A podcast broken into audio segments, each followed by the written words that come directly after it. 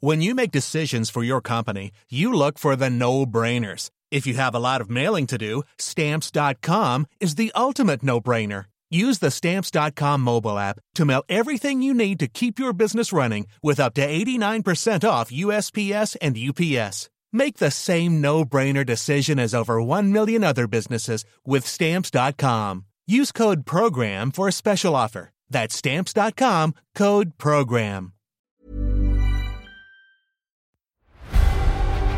Mes chers camarades, bien le bonjour et bienvenue dans ce nouvel entretien historique avec Aurélien Lignereux, professeur d'histoire contemporaine à Sciences Po Grenoble, spécialiste de la période napoléonienne et notamment des forces de l'ordre sous l'Empire.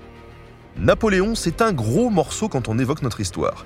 Et ce qui arrive au premier plan de sa prise de pouvoir, c'est le nouveau régime qu'il a fondé, le Premier Empire. Comment, après la Révolution, qui était une promesse de démocratie, les Français ont-ils pu laisser cet empire s'installer? Et par quels moyens Napoléon y est donc arrivé? Dans cet entretien, Aurélien reviendra avec nous sur les héritages de la Révolution française, sur la création de l'administration et sur la situation internationale. Nous allons le voir, la situation du pays sous ce premier empire est particulièrement complexe. Et si Napoléon s'avère un politicien très habile, il n'est pas à l'abri de faire quelques erreurs. Préparez-vous un bon petit café, profitez de ces minutes fort agréables en compagnie de notre spécialiste du jour. Bonne écoute sur Nota Bene. Ladies and gentlemen, the story you are about to hear is true.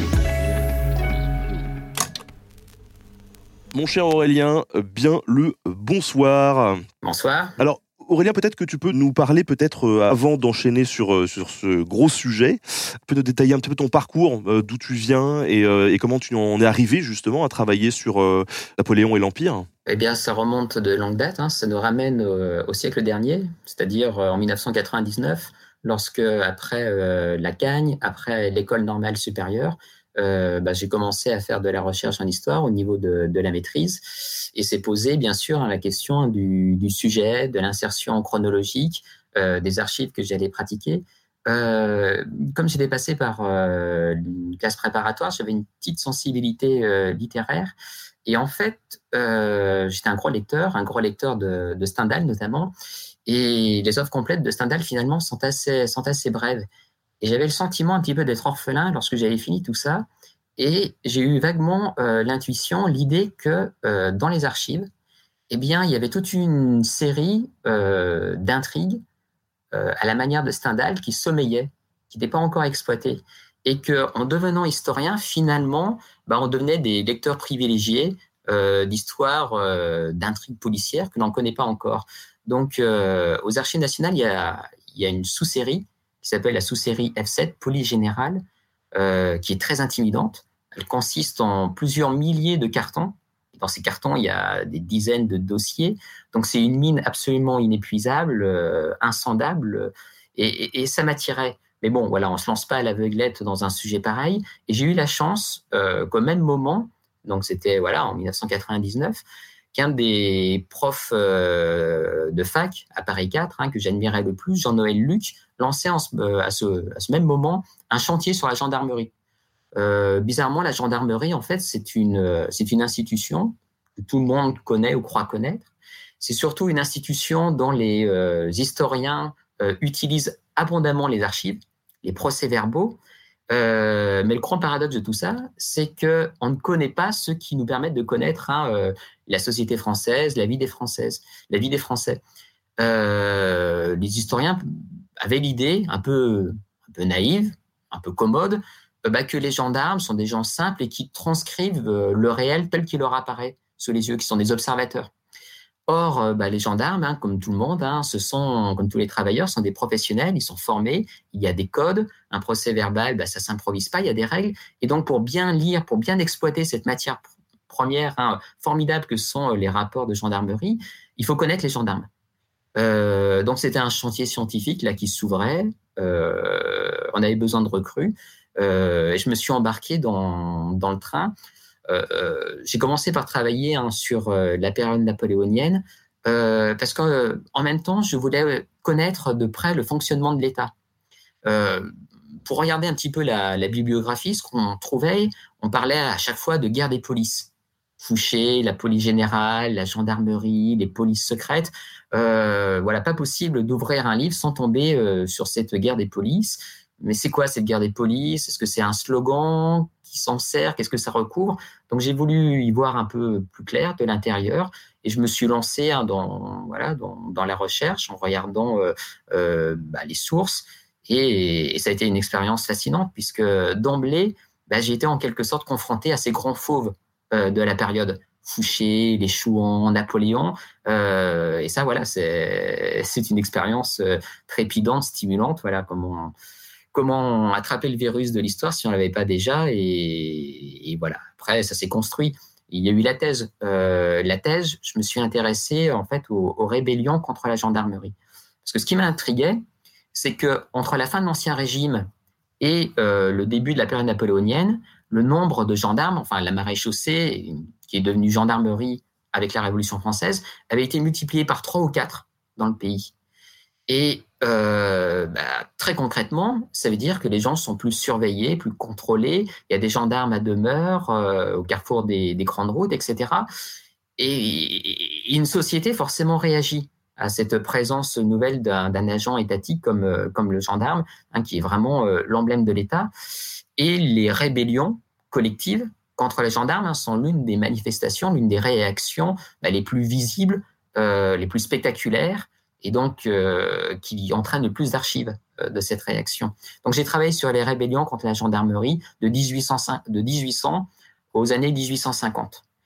Et en gros, hein, euh, dans cette thèse, j'ai étudié plus de 3, 3 à 4 000 rébellions collectives, une grosse base de données pour comprendre tout, quels étaient les motifs de la rébellion, comment on se révoltait, avec quoi, quelles armes, qui, pourquoi, etc., quand, comment?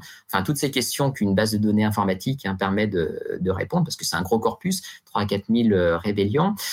Et euh, voilà, il y a vrai, ça a conforté en fait l'intuition initiale, à savoir que le resserrement du réseau des brigades entraînait dans les zones euh, de front, là où on implante les nouvelles brigades de gendarmerie, c'est là que ça euh, polarisait les rébellions.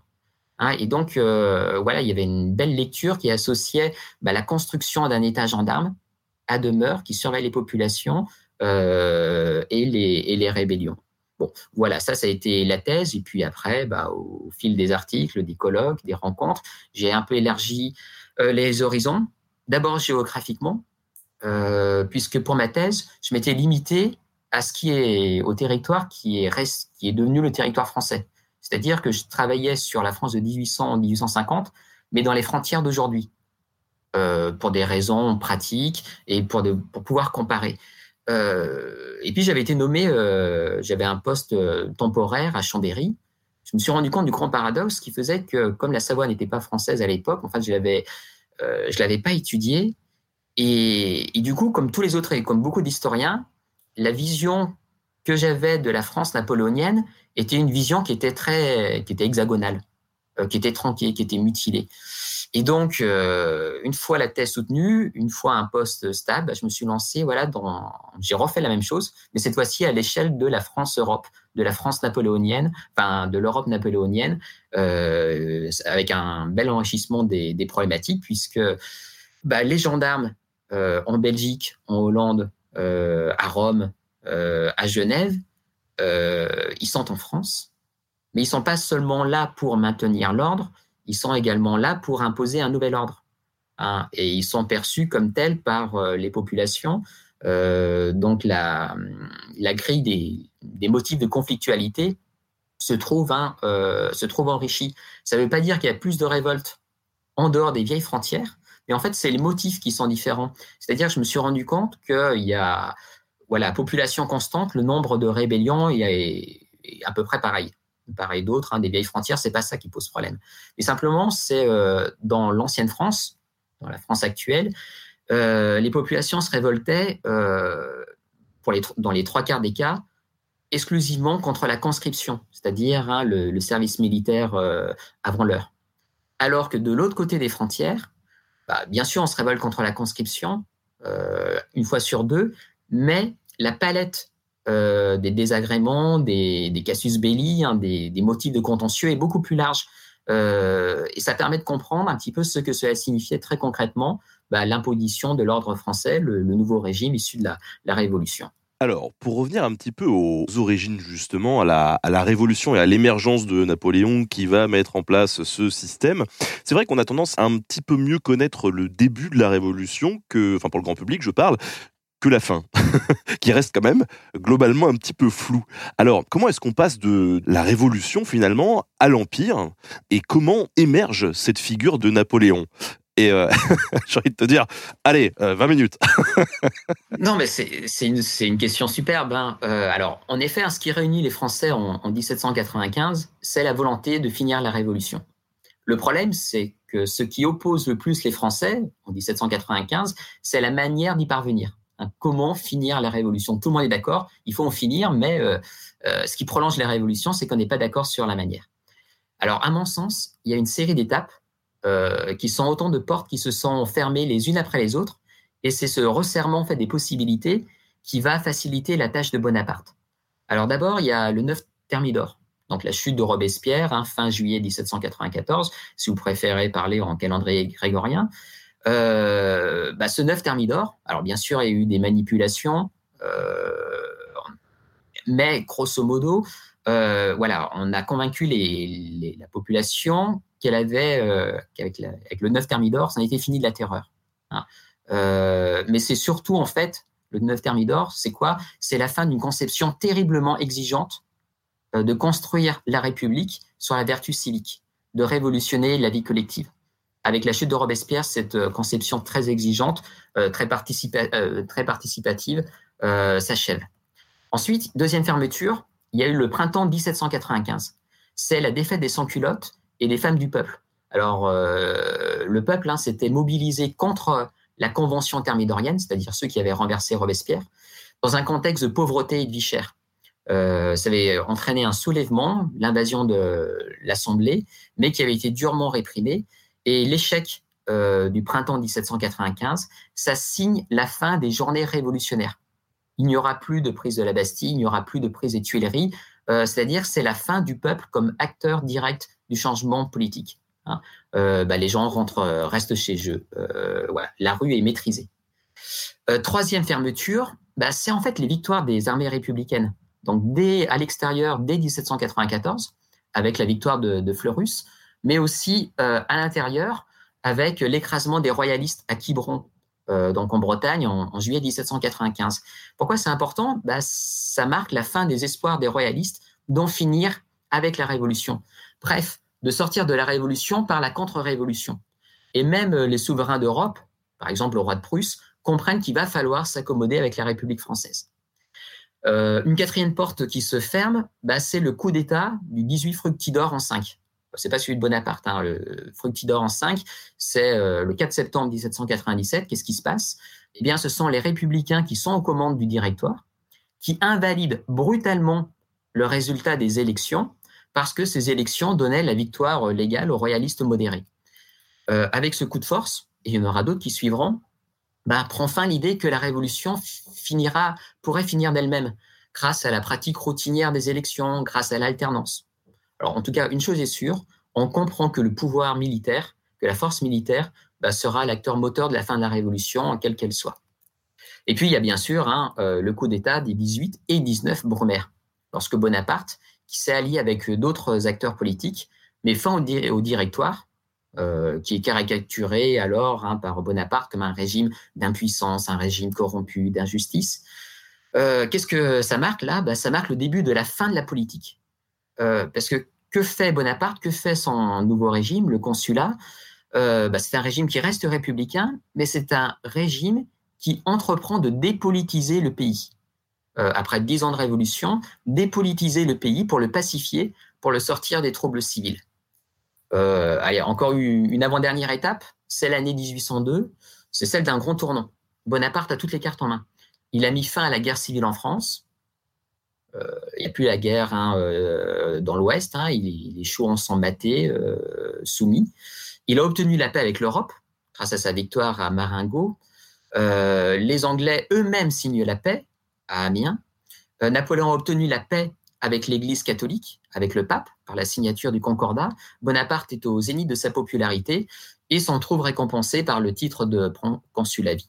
Et puis ensuite, hein, c'est euh, l'établissement de l'Empire.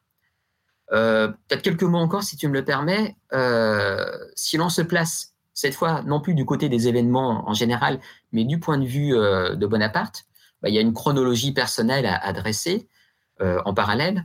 Alors tout le monde connaît plus ou moins les principales étapes. Le siège de Toulon contre les Anglais en 1793, la répression du coup de force royaliste par Bonaparte à Paris le 13 vendémiaire en 4, hein, euh, la campagne d'Italie, bien sûr, la campagne d'Égypte et le retour en France. Mais ce qui compte, euh, c'est la, façon dont le jeune Bonaparte a vécu sa propre ascension.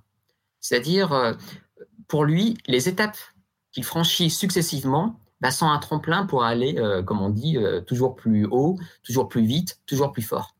ce qui est fascinant de comprendre hein, et, de voir, c'est que le, le général Bonaparte, hein, le jeune Bonaparte, a pris très vite conscience de ses aptitudes euh, exceptionnelles.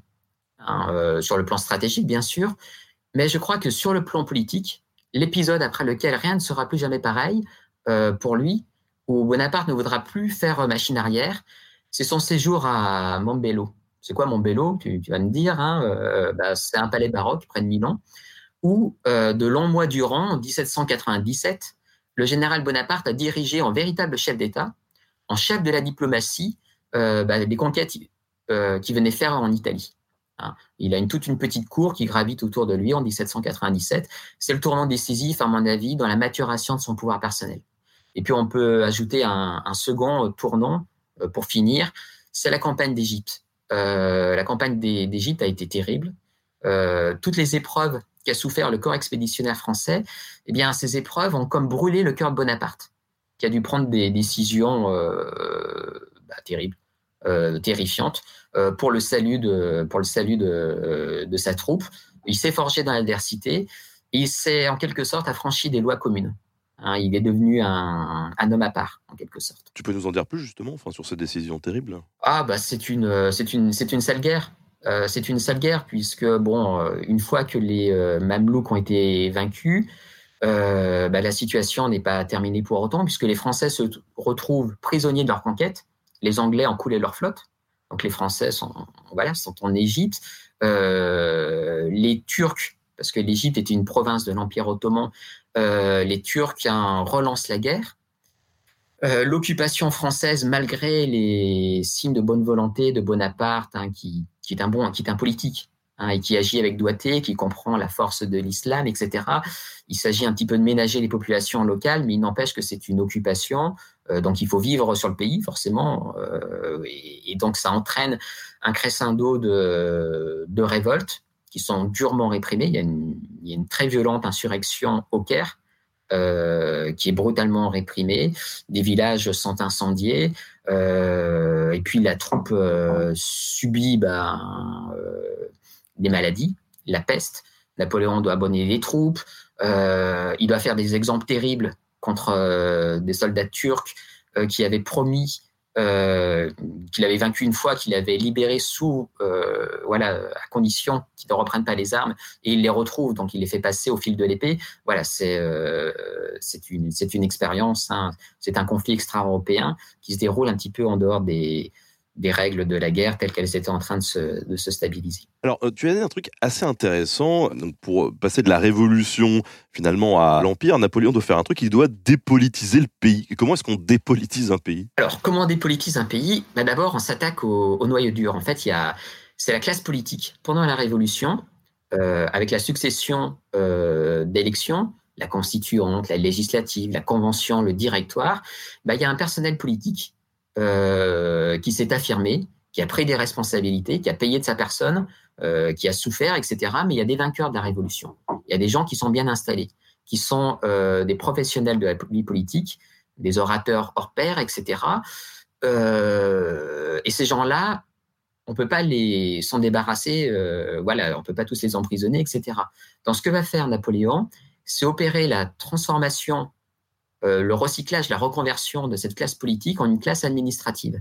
C'est-à-dire qu'à ces gens-là, euh, on va leur offrir un des postes dans l'administration, les préfectures, etc., pour les plus importants des ministères, dans la magistrature, les places de juges, de, substituts, de procureurs, toute une série d'emplois qui permet en quelque sorte de neutraliser. Et en fait, ça fait deux pierres de coups, puisque Napoléon a une certaine estime pour ces gens qui euh, bah voilà, ont bravé les orages révolutionnaires hein, dix durant, qui ont, qui ont acquis de l'expérience, de la compétence. Donc, ce sont des gens qui savent, euh, bah, qui savent, qui savent gouverner. Euh, et ces compétences, Napoléon aimerait qu'il les mette au service hein, de son projet politique. Hein. Donc, il se les met avec lui et en même temps, voilà, il, bah, neutralise d'éventuelles contestations. Donc il y a la classe politique qui est grosso modo euh, convertie euh, au pouvoir de Napoléon, hein, qui, qui s'est reconverti. Euh, Napoléon, il pratique une, politique du consensus. Napoléon, il pratique une politique du centre. Hein. Napoléon est au centre. Ça, c'est vraiment quelque chose d'important à souligner. Napoléon, il se présente comme bah, le défenseur de la République, hein, mais d'une République stabilisé. Euh, et il tend la main euh, bah, aux anciens adversaires, euh, royalistes ou révolutionnaires. Beaucoup saisissent cette opportunité. Et ceux qui s'obstinent à défendre voilà, un projet de rénovation sociale, de relance de la révolution, ou ceux qui rêvent de restauration royaliste, eh bien, ces gens-là sont marginalisés. C'est-à-dire qu'ils sont rejetés aux extrêmes avec Napoléon, voilà, il se crée une figure repoussoire, les extrêmes, euh, bah, qui menacent la cohésion nationale euh, et qui sont de mauvais Français dans la mesure hein, où ils affaiblissent la, nation. Donc il y a un discours hein, qui est très dépréciatif euh, à l'encontre des extrêmes de gauche ou de droite. et les tentatives de ces extrêmes bah, pour se débarrasser de Napoléon, qui veut se débarrasser d'eux, eh bien, sont utilisés avec beaucoup d'habileté par le pouvoir, euh, par euh, ce consulat, euh, pour présenter ces extrémistes comme des fanatiques dangereux, parce qu'effectivement, il y a des attentats contre Napoléon, contre Napoléon, et qui ces attentats vont finalement servir hein, à la propagande du pouvoir. et puis, il y a le corps du pays. Comment on dépolitise le corps du, pays? Eh bien, par le contrôle de la presse, par le contrôle en fait de tous les lieux euh, au cours desquels, grâce auxquels une opinion publique euh, ben, était, s'entretenait, euh, s'animait, vivait des débats, etc. Donc la presse est de plus en plus standardisée, aseptisée, contrôlée. les clubs avaient déjà été fermés plusieurs fois hein, sous le directoire, mais là, ils sont fermés directement. les anciens militants révolutionnaires, des sections, etc., sont surveillés. Hein, la police, euh, la police générale a à l'œil hein, toute une série euh, d'individus dans le passé révolutionnaire, hein, les rend euh, suspects. et puis, on donne satisfaction, voilà, des, des, aspirations profondes de la société française, notamment la pour une grande partie des Français, la restauration du culte catholique à l'ancienne, de façon traditionnelle, avec ses processions, ses cloches, etc. Euh, on, fait en sorte hein, que, que les Français soient satisfaits. Il y a quelque chose qui est très révélateur.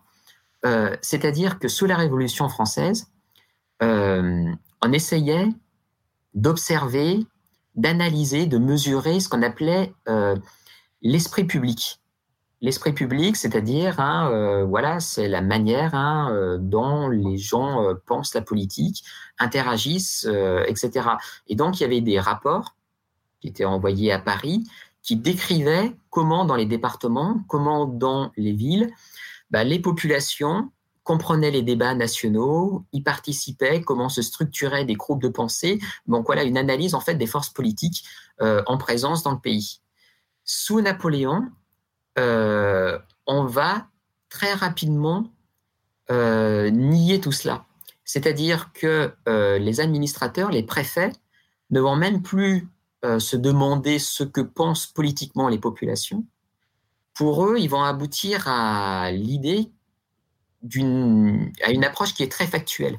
on, disait à l'époque positiviste. Positiviste, c'est-à-dire qui repose sur des faits objectifs. C'est-à-dire que dans un département, tout se passe bien, les populations sont contentes si les chiffres essentiels sont bons. Les chiffres essentiels, c'est quoi? C'est le paiement des impôts, le, départ hein, pour la conscription, etc. Donc on a une approche qui est très quantitative, très factuelle et qui est délestée en fait de toute l'analyse euh, politique et qui entretient l'idée que bah, voilà euh, une tâche est tournée, euh, les populations voilà se sont échauffées les esprits pendant la révolution et que maintenant ce qui compte bah, ce sont les intérêts matériels. Chacun est remis dans sa sphère. Et donc c'est quand même très habile de sa part. Et on, peut dire qu'il a mis les gens dans sa poche alors qu'il les a achetés. Peut-être que le mot est fort, mais euh, c'est vrai qu'on pourrait trouver ça étonnant quand même de se dire que on a euh, la révolution avec plusieurs révolutionnaires qui vont euh, tenter de mettre en garde en disant attention dans ce contexte guerrier peut-être qu'il peut y avoir une une figure qui se détache à un moment donné il faut pas qu'on soit tenté de mettre quelqu'un comme ça au pouvoir et pourtant lui, il va réussir alors même que l'État était en train de se structurer pour éviter ça, quoi. Oui, il y a un paradoxe, c'est-à-dire qu'avec le recul, de manière rétrospective, on peut se demander, mais comment ça se fait? Euh, dès 1791 et 1792, des grandes voix mettent en garde contre le risque de césarisme. Un Robespierre notamment, qui était opposé euh, à la fin de 1791, à l'entrée en guerre de la France révolutionnaire hein, contre euh, l'Europe des rois, disait, euh, entre autres, on va avoir beaucoup de malheurs, et le pire sans doute sera qu'on aura un général ambitieux qui aura créé une clientèle dans sa troupe et qui prendra le pouvoir. À l'époque, hein, celui qui était visé, c'était Lafayette. donc on se peut se demander comment voilà les révolutionnaires qui, avaient prévu en quelque sorte hein, cette, évolution ben, n'est pas venu venir un euh, Bonaparte. Alors en fait, il faut voir deux choses. Donc d'une part, il y a, un, paradoxe qui est que voilà l'invention révolutionnaire. Hein, l'invention révolutionnaire, c'est un grand saut en avant. Euh, ça a été accompli par des hommes qui regardaient volontiers en arrière, du côté de l'histoire grecque et romaine, hein, d'où euh, le césarisme, parce qu'ils avaient, ça s'explique par la place des humanités, l'étude du grec et du latin dans leur cursus, du latin surtout, dans leur cursus scolaire eh bien, tout comme les bolcheviks, les soviétiques hein, vivront à partir de 1917 leur révolution en référence avec ce qui s'est passé durant la Révolution française, eh bien, les révolutionnaires français interprétaient en partie euh, les événements qu'ils vivaient en fonction de ce qu'ils savaient de l'histoire romaine, la révolution des Gracques, la plèbe, les patriciens, Catilina, Brutus, César. Euh, mais euh, pour les révolutionnaires, euh, donc, à la fois, ils ont en tête toutes ces références, euh, toutes ces références historiques, euh, mais ils veulent s'affranchir de l'histoire. ils pensent que l'histoire n'est pas un code, que l'histoire ne doit pas donner ses lois. l'histoire, en fait, pour les révolutionnaires, c'est une succession d'usurpations qui a corrompu le droit naturel, qui a bridé la liberté originelle des Français, l'égalité entre les hommes. Mais l'Antiquité en fait, échappe à l'histoire. Euh, L'Antiquité échappe à l'histoire parce que pour, euh, euh, cette génération révolutionnaire, l'Antiquité, c'est moins de l'histoire que de la morale, de la philosophie, un, un réservoir d'exemplats d'histoire édifiante, de cas de figure intemporels qui renvoient à la nature de l'homme. voilà, on est dans ce cadre de pensée. Euh, donc on interprète euh, voilà les, faits à la lueur euh, morale hein, des leçons de des leçons d'histoire. mais la révolution, elle n'est pas statique. Hein. ça dure ça dure ça dure dix ans. Ce que l'on disait en 1791 ou en 1792, eh bien en 1796, 1797, 1798, on ne le dit plus. Qu'est-ce que je veux dire par là? C'est que la guerre a eu pour effet de valoriser la figure du soldat.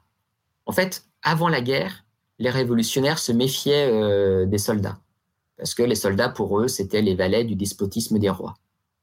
Euh, avec les guerres révolutionnaires, avec les victoires révolutionnaires, euh, le soldat devient l'incarnation des vertus euh, du citoyen, parce que le soldat est un citoyen soldat. C'est-à-dire que dans les représentations, il y a une belle, il y a une valorisation de la vertu militaire. Ah, et ça passe par plein de canaux, de, brochures, de chansons, euh, d'histoires, etc. Euh, donc la méfiance à l'égard des militaires en 1791, bah, on l'a plus en 1797, euh, en 1799. Et Napoléon, au contraire, un bénéficie bah, de toute l'estime, de toute la valorisation des militaires. Donc c'est pour ça que finalement, les révolutionnaires ont baissé, ont baissé la garde à l'encontre des militaires, ce qui explique qu'il a pu que voilà, même général, euh, bah, il a acquis une belle popularité euh, et qu'on ne soupçonne, qu'on ne mettait pas en doute hein, son, républicanisme. Alors, ça te fait une, belle introduction justement à l'Empire. Comment concrètement va se mettre en place cet empire, justement? Tu nous as dit justement que euh, Napoléon essaye de développer cette administration comment il va la, mettre en place, comment elle va s'opérer, comment le territoire va être organisé? Est-ce qu'il y a beaucoup de changements avec euh, le territoire révolutionnaire, on va dire? Est-ce que tu peux nous expliquer un petit peu tout ça? Parce que c'est pas un bloc uniforme. C'est vrai que quand on parle d'empire, bon, on voit un truc avec des frontières, euh, tout le monde euh, est à la même enseigne. Est-ce que c'est vraiment ça? Alors, il y a une première grosse, grosse difficulté, c'est que en fait, le, mot empire, il a deux sens. Il y a le sens d'un régime politique. Hein. L'empire, en fait, c'est une déclinaison euh, des monarchies. Sauf que dans ce type de monarchie, il n'y a pas un roi, mais il y a un empereur, mais ça reste un monarque. Un monarque, c'est-à-dire une personne, hein, la racine grecque, hein, qui détient seul le pouvoir. Donc voilà, l'empire est un régime politique. On parle de premier empire. Il y a une constitution, la constitution de l'an 12. L'empire a été, le premier, l'empire a été proclamé en mai 1804. Hein. Napoléon a été sacré empereur en, en 1804. Ça, c'est la première, euh, le premier sens du mot empire.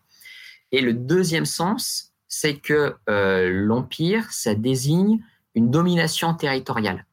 Hein. Euh, dans le cas euh, des années 1800, à partir de 1804, les deux se recoupent.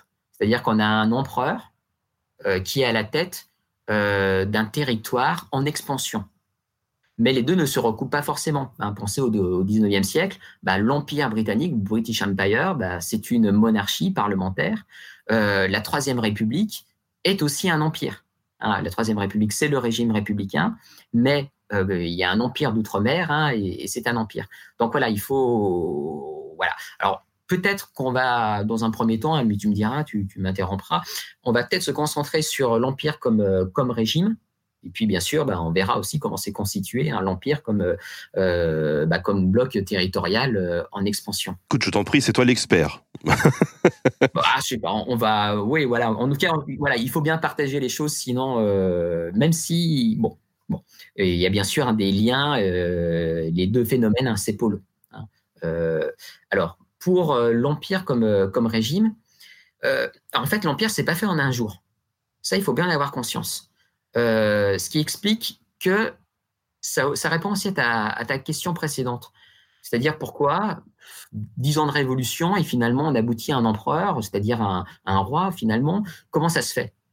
Eh bien, ça se fait que euh, le processus a pris une dizaine d'années aussi. Hein. Rappelons les choses, en août 1792, la monarchie est abolie en France. Le 21 janvier suivant, euh, l'ancien roi Louis Capet est décapité à la place, il y a une convention dans un régime républicain. La convention, c'est une assemblée euh, unique qui euh, est l'épicentre de tous les pouvoirs. C'est-à-dire qu'il n'y a, avec, sous la convention, on va supprimer le pouvoir exécutif. Il n'y a pas de ministère, il n'y a pas de chef d'État. Euh, il y a deux comités exécutifs, le comité de sûreté générale et le comité de salut public. Hein, ce sont des députés qui collectivement exercent les fonctions exécutives. Et ces députés bah, sont, plusieurs dizaines dans ces comités et il y a un système de rotation. Mais au fil du temps, on va voir renaître l'exécutif. Euh, avec le directoire, euh, on recrée un pouvoir exécutif, mais il y a cinq directeurs. Hein. il y a cinq directeurs qui, collégialement, collectivement, exercent le pouvoir euh, exécutif. Et il y a un premier affaiblissement du pouvoir législatif qui est divisé en deux chambres. C'est plus une assemblée unique, mais il y a le, Conseil des Anciens et le Conseil des 500. Avec le consulat, à partir de 1799, on a encore un resserrement de l'exécutif. C'est-à-dire que cette fois-ci, il y a trois consuls, dont Bonaparte. Il est passé de 5 à 3. Et le législatif continue à s'affaiblir. Il y avait deux assemblées sur le directoire, maintenant il y en a quatre, carrément. Euh, il y a un corps législatif avec des députés en fait qui votent, mais qui n'ont pas le droit de parler. On a le tribunat, qui est euh, avec des tribuns qui ont le droit de parler, mais qui n'ont pas le droit de voter. Euh, on a un Sénat, c'est une chambre haute, un peu voilà, décorative au départ. Et puis on a le Conseil d'État. Donc voilà, le pouvoir législatif est morcelé. Ça, c'est en 1799. Et dernière étape, en 1804, cette fois-ci, on n'a plus qu'une seule personne à la tête de l'exécutif, c'est l'empereur des Français. Donc voilà, il a fallu dix ans pour aboutir un petit peu à, cette concentration, euh, cette concentration du pouvoir. Mais la rupture n'est pas nette, euh, parce que je parlais tout à l'heure hein, de la Constitution de l'an 12, 1804, c'est-à-dire celle qui euh, établit les règles constitutionnelles de l'empire. Eh bien, c'est quoi l'article premier de cette Constitution? C'est, le suivant, il est facile à retenir. Le gouvernement de la République est confié à un empereur qui prend le titre d'empereur des Français. Ça veut dire qu'en 1804, il y a un empereur, mais on est encore en République. Donc, toi, il y a un, continuum qui fait que euh, voilà, il n'y a pas de rupture nette. Ça se fait petit à petit. Il y a encore République française sur les monnaies.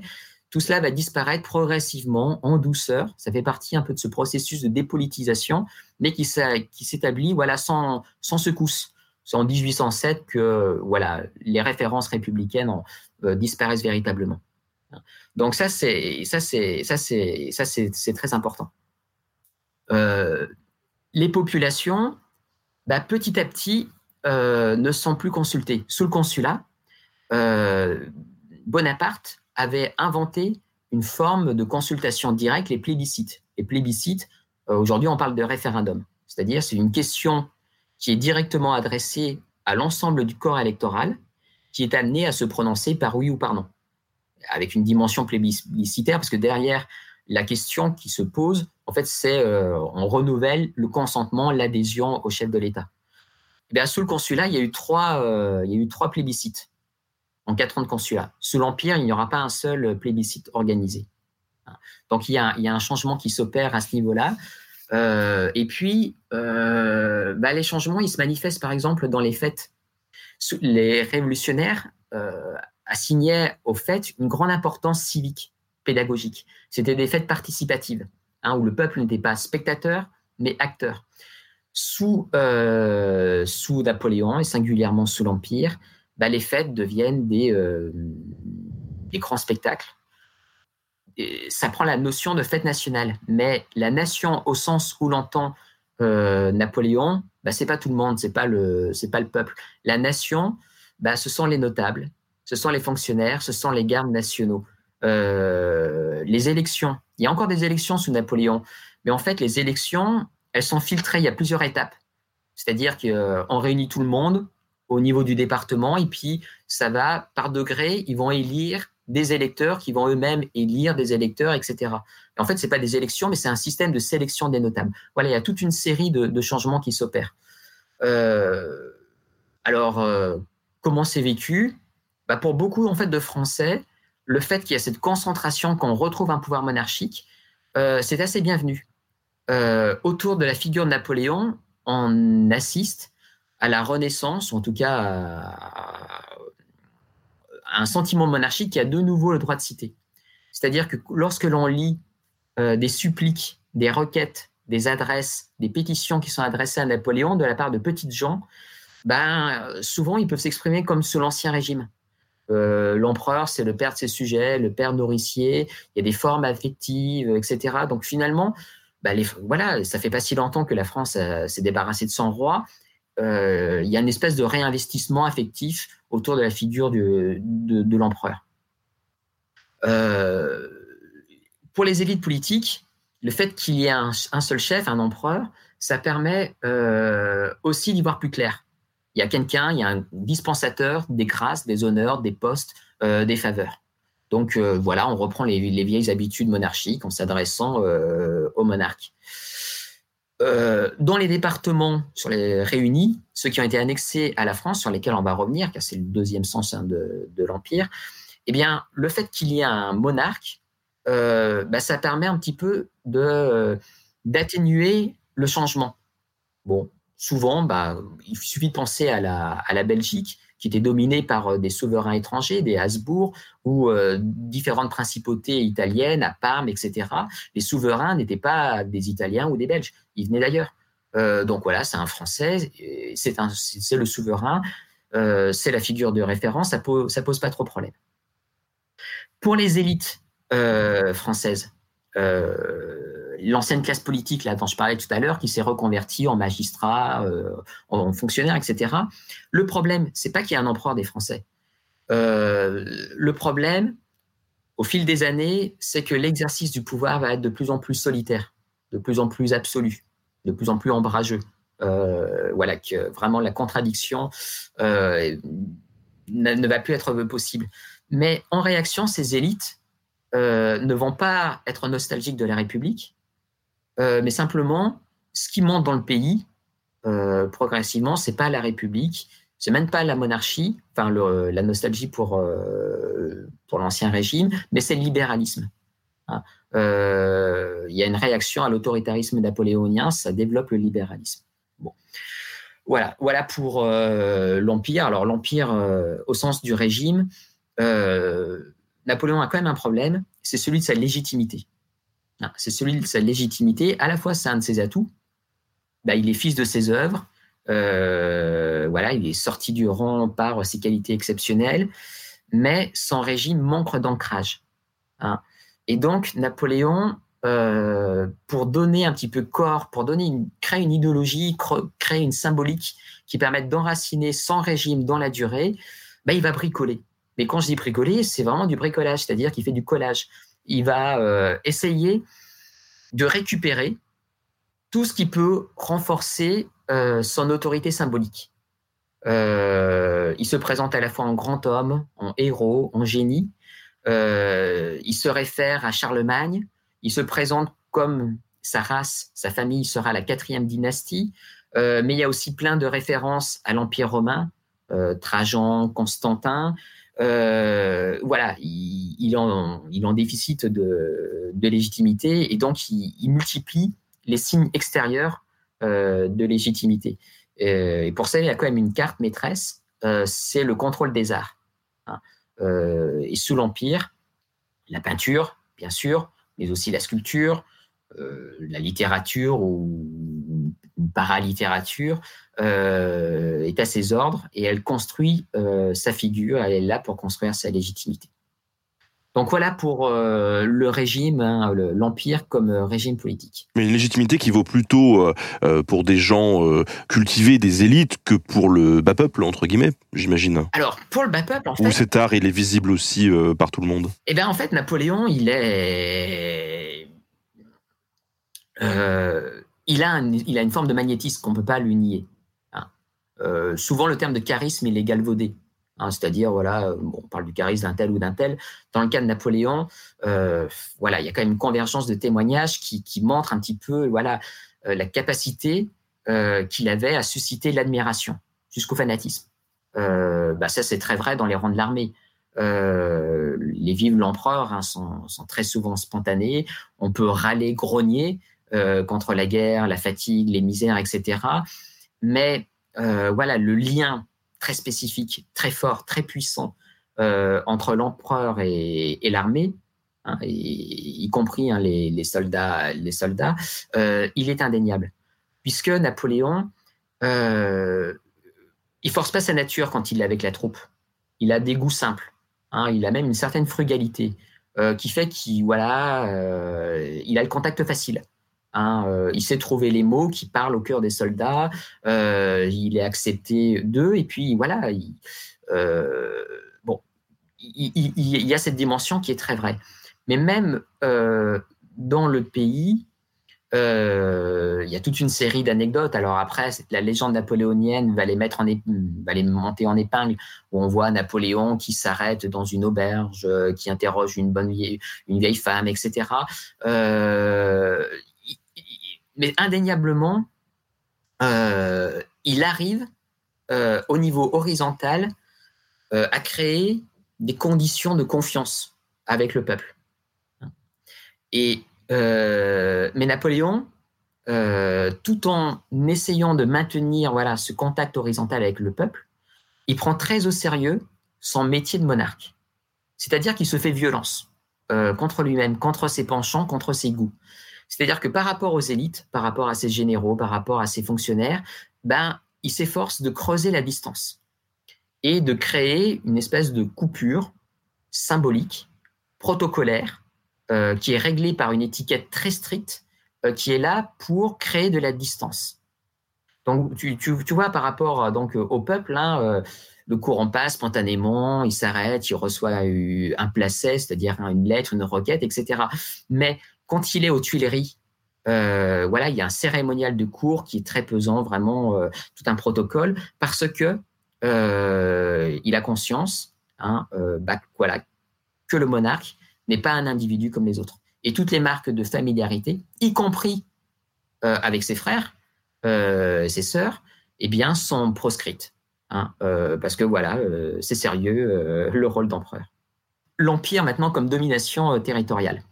Bah, en fait, c'est un petit peu la même histoire parallèle.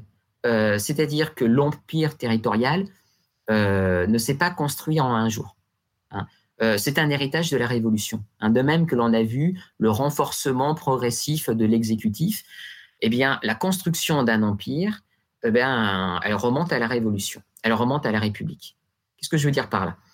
C'est que lorsque la République, euh, ce n'est pas la République d'ailleurs, hein, lorsqu'en avril 1792, la France révolutionnaire entre en guerre contre l'Europe, bah, elle le fait, euh, c'est les Girondins qui dominent alors hein, l'Assemblée législative, elle le fait au nom d'idéaux de, libération des peuples, hein, euh, avec un slogan révolutionnaire, guerre au château, paix aux chaumières. il s'agit finalement de révolutionner l'Europe et d'aider les peuples d'Europe à s'affranchir euh, bah, des anciens régimes, etc. Euh, le durcissement lié à la guerre, les luttes politiques, euh, fait que fait qu'on va basculer à une autre logique assez rapidement. Dès, 1700, dès l'automne 1792, la France, qui est devenue républicaine, entre dans une logique annexionniste.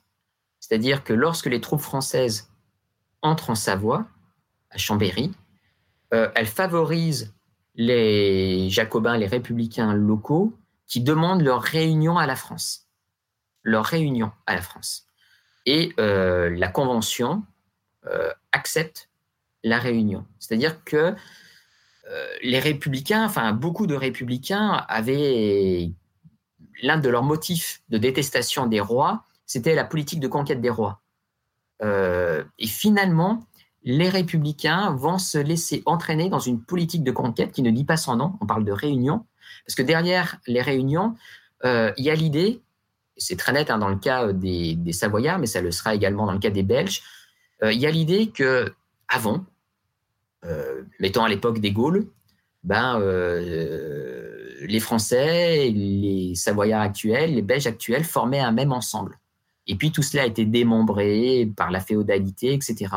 Donc il s'agit de réunir des frères qui ont été dispersés par les caprices de l'histoire. De réunir aussi un territoire, euh, un sanctuaire national, au sens physique, une géographie physique, les frontières naturelles, bah, qui ont été séparées par les caprices de l'histoire. Donc la République française s'engage dans une politique annexionniste au nom de la Réunion, au nom de la restauration d'un État naturel euh, qui a été violenté la France doit euh, étendre ses frontières jusqu'aux Alpes, donc on englobe, annexe la Savoie. La France doit étendre ses frontières jusqu'au Rhin, euh, donc on, a, euh, annexe, on réunit la Belgique et puis la rive gauche du Rhin. La rive gauche du Rhin, c'est du Rhin, c'est pas, c'est pas rien. C'est toutes les villes d'Aix-la-Chapelle jusqu'à Mayence, hein, Bonn, Coblence, etc. voilà, au nom d'un idéal de réunion. Donc, lorsque Napoléon euh, prend le pouvoir en tant que premier consul en 1791, bah, la France s'est déjà largement étendue. Euh, je parlais de la Belgique, il y a les départements rhénans, il y a également Genève, euh, il y a la Savoie. la France est déjà devenue en quelque sorte un empire républicain. Elle est d'autant plus qu'un empire républicain qu'au-delà de, de ces annexions qui sont formelles. C'est-à-dire que les Belges sont des citoyens français à part entière ils sont considérés comme des Français de naissance. euh, ils sont soumis à tous les devoirs des Français et ils bénéficient de tous les droits des Français, sans la moindre discrimination pour d'emploi, de vote, etc. Hein. C'est l'assimilation absolue. Hein. Euh, il n'y a pas de distinction. Euh, donc ça, c'est la France qui s'est étendue. Cette France, elle compte déjà 100 départements. 100 départements. Les révolutionnaires avaient créé 85 départements en 1790. Donc il y a 15 nouveaux départements qui, pour la plupart, hein, sont le fruit de l'expansion territoriale. Donc voilà, la République française sous le Directoire est déjà un empire, et c'est d'autant plus un empire qu'à côté de cette France élargie, il y a des républiques sœurs. C'est-à-dire que en Italie, que ce soit autour de Milan, autour de Naples, autour de Rome notamment, on a créé des républiques sœurs sur le modèle français, avec à leur tête bah, des Jacobins, des Jacobini euh, italiens, ben, qui sont dans un rapport euh, voilà, un peu ambivalent à la grande République française, à la grande nation, on parle de la France en parlant de la grande nation, ben, qui les protège contre les Autrichiens, entre autres, euh, mais en échange, qui demande de l'argent, beaucoup d'argent, et qui a tendance à imposer son modèle, voire à favoriser des coups d'État pour s'aligner sur la politique du directoire. Donc c'est déjà un empire. Napoléon, euh, finalement, il continue euh, cette logique-là. C'est-à-dire qu'il y aura toujours euh, un noyau français qui s'élargit de plus en plus. sous la domination napoléonienne, on va passer de 100 à 130 départements. Alors, ça va se faire dans deux directions. au nord-est, l'idée, c'est de barrer aux Anglais l'accès au littoral européen pour empêcher les marchandises anglaises de, pénétrer le marché européen, afin d'asphyxier euh, le Royaume-Uni.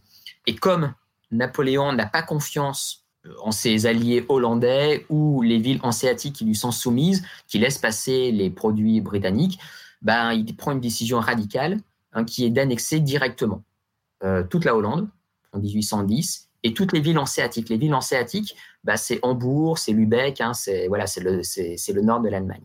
Donc, en s'étend euh, au nord-est. Et la deuxième grande ligne d'expansion, euh, c'est en Italie.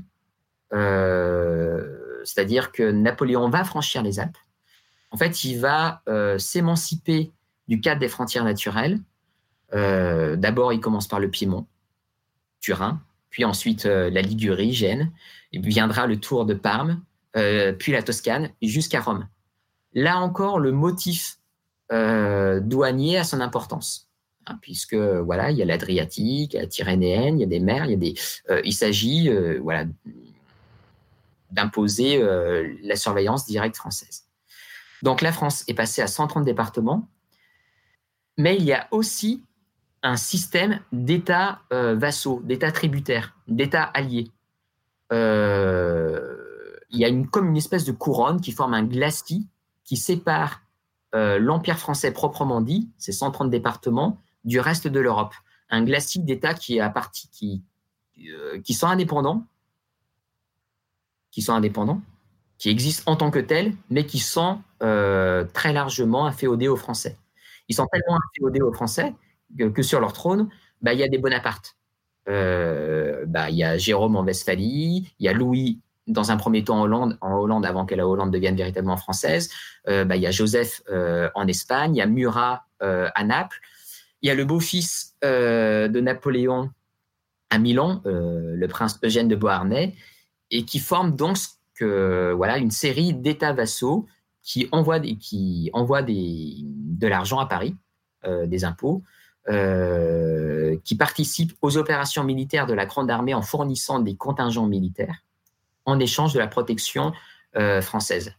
Et donc les deux réunis, l'Empire français stricto sensu, les 130 départements, plus ces euh, États euh, vassaux, ça forme ce qu'on appelle le Grand Empire. There's never been a faster or easier way to start your weight loss journey than with PlushCare. PlushCare accepts most insurance plans and gives you online access to board-certified physicians who can prescribe FDA-approved weight loss medications like Wigovi and Zepbound for those who qualify. Take charge of your health and speak with a board-certified physician about a weight loss plan that's right for you. Get started today at plushcare.com slash weight loss. That's plushcare.com slash weight loss. plushcare.com slash weight loss.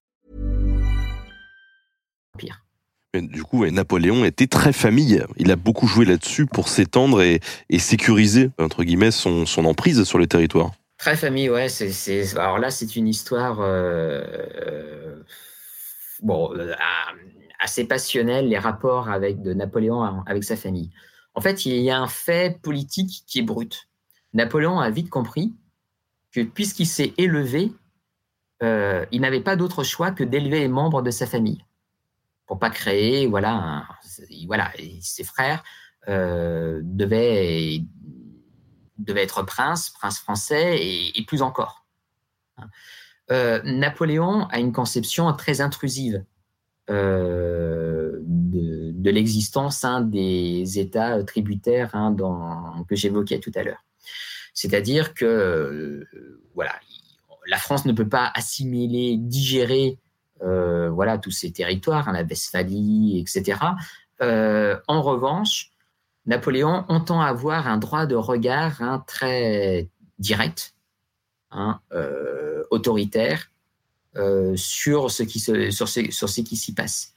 Et donc, dans un, il estime dans un premier temps que voilà, il n'aurait pas de meilleur représentant sur place et de, de souverain qui lui, soit, qui lui soit plus soumis que ses propres membres de sa famille, frères et sœurs. Hein, frères et sœurs, puisque bah, bon, Caroline, grâce à son mariage hein, avec Murat, règne à, Naples. Il a, il, a, sa sœur euh, Elisa euh, à Luc, en, Toscane, et qui sera euh, faite grande duchesse hein, de, Toscane, qui, qui, aura un rôle un petit peu à Florence. voilà, il y a un système de famille. Hein, il y a un système de famille, mais ce système de famille, euh, voilà, il repose sur des malentendus, il repose sur des paradoxes. Euh, c'est-à-dire que ses frères, ben, ils sont devenus rois. Euh, ils sont devenus rois et ben, ils entendent bien régner, voire gouverner à leur tour. Et le modèle de la France napoléonienne, bah, c'est un modèle qu'ils ont tellement intériorisé euh, qu'ils ne conçoivent pas comment on peut régner sans constituer un esprit national. Un esprit national, ça veut dire une armée nationale, ça veut dire un état d'esprit national. Et donc, il y a forcément un moment bah, où il y a les intérêts de la France et de États des États satellites divergent, notamment sur la question euh, économique, sur la question douanière.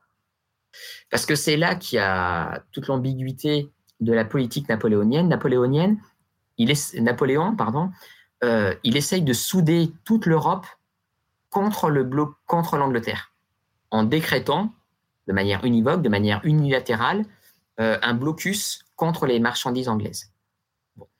Euh, a priori, ce type de décision est censé créer une forme de solidarité du continent contre les Anglais puisque la détestation des Anglais, c'est quelque chose qui est partagé en Europe. Les Anglais, en fait, sont les maîtres des mers. Euh, et le thème de la tyrannie qu'exercent les Anglais sur les mers, c'est quelque chose hein, qui, n'est pas seulement ressenti par les Français, mais qui était ressenti hein, euh, par beaucoup. Hein. et les Anglais font une politique euh, très violente, très agressive à l'égard des neutres, ils bombardent Copenhague, etc. Bon, voilà, y a, on pourrait jouer de cet atout-là. Seulement, voilà, dans l'idée de Napoléon, il ne s'agit pas seulement euh, de nuire à l'Angleterre, mais il s'agit aussi de favoriser la France. Et dans l'esprit de Napoléon, la France doit remplacer l'Angleterre. C'est-à-dire que puisque les produits made in England euh, ne sont plus là, euh, bah, la France doit inonder l'Europe de, produits made in France. et donc, il ne crée pas un marché commun avec les droits euh, de douane, avec les droits d'entrée et de sortie, il favorise euh, les produits manufacturés français. À tel point que, on va prendre un exemple, euh, il veut favoriser la soie, la soierie lyonnaise.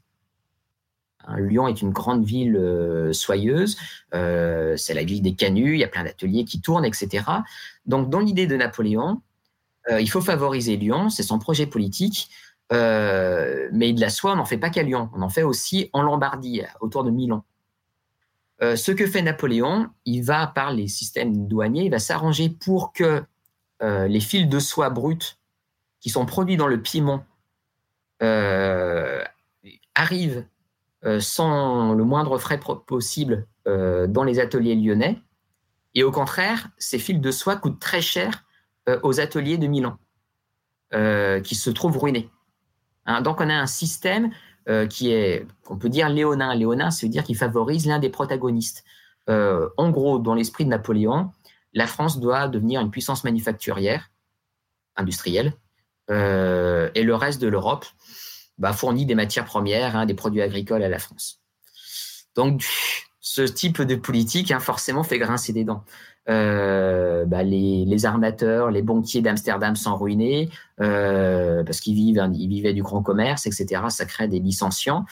Et bah, leur souverain, même né Bonaparte, bah, sont obligés quand même de prendre en compte hein, les, récriminations, les, doléances hein, de, leur, euh, de leur peuple, et ça crée des frictions par rapport à, par rapport à Napoléon. Et, tout ça, il le met en place progressivement, ou il y a une rupture quand même à un moment donné qui s'opère dans, dans la manière de diriger les choses, hein, de diriger l'Empire? Alors, Napoléon, il a donc le sens de la communication. Lorsqu'il met en place le blocus, c'est une, décision un peu jupitérienne, c'est-à-dire comme ça, un coup de tonnerre, euh, il prend la décision de décréter les îles britanniques en état de blocus euh, depuis Berlin. Ça frappe les esprits parce qu'il venait d'écraser l'armée prussienne. Euh, donc toute l'Europe a conscience de la puissance de Napoléon, qui depuis Berlin, voilà, organise la politique européenne. Donc voilà, il aime bien les coups d'éclat. il aime bien les coups d'éclat et il les multiplie.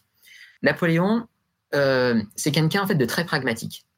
C'est pas du tout un idéologue. D'ailleurs, c'est lui qui a inventé le mot, d'idéologue euh, pour se moquer bah, des doctrinaires, des sanges creux, euh, des philosophes qui sont égarés en politique. Napoléon, c'est tout sauf un idéologue. Hein. C'est quelqu'un qui euh, raisonne en termes de ratio risque-bénéfice, dépenses-gains, et qui fonctionne par occasion, qui est toujours à l'affût de la bonne occasion euh, du rapport de force. Donc, c'est quelqu'un qui change, qui évolue dans sa manière de voir les choses. Hein, son système évolue.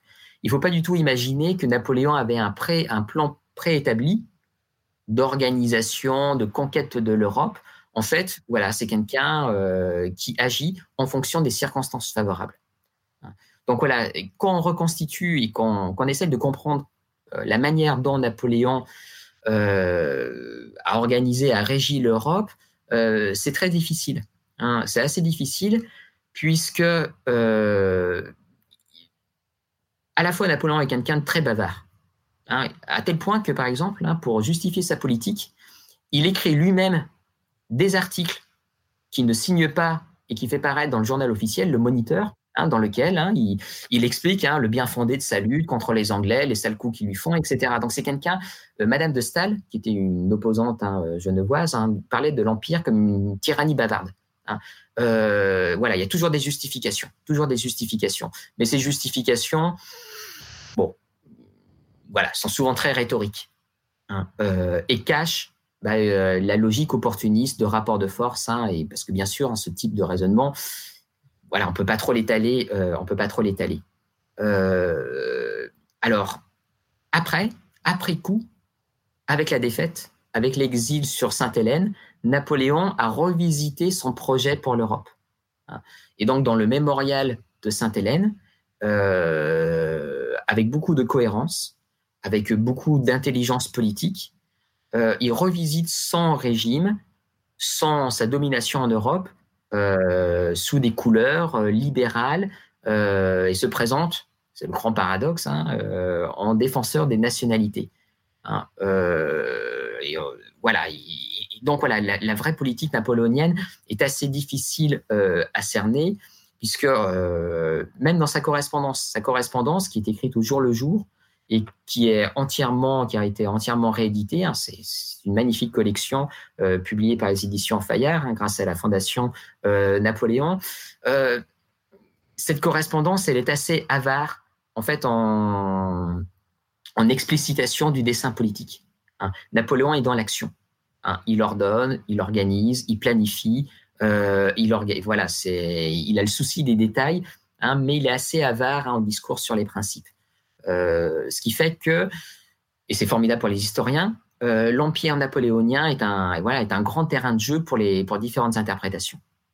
Ce qui fait, c'est ce qui explique que depuis 200 ans, on continue à, nourrir la controverse sur la nature du projet napoléonien. Est-ce qu'il a, voulu fonder une forme d'Europe ou pas?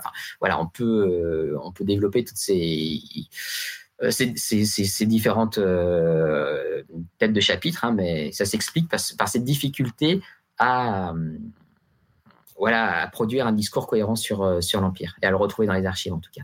D'ailleurs, avec Aurélien, on, a écrit un épisode sur comment devient-on Napoléon. Et alors, dans, l'introduction, on fait état d'un truc, c'est que euh, depuis 200 ans, il y a 110 000 bouquins ont été faits sur lui. Donc, le c'est quand même un livre et demi par jour depuis 200 ans.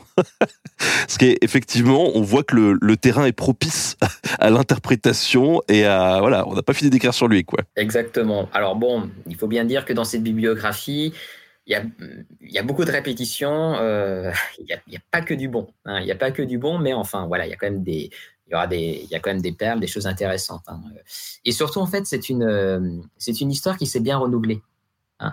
C'est-à-dire que pendant, pendant, voilà, jusqu'au, jusqu'à la fin des années 90, euh, l'histoire napoléonienne, c'était en quelque sorte un, un vase clos.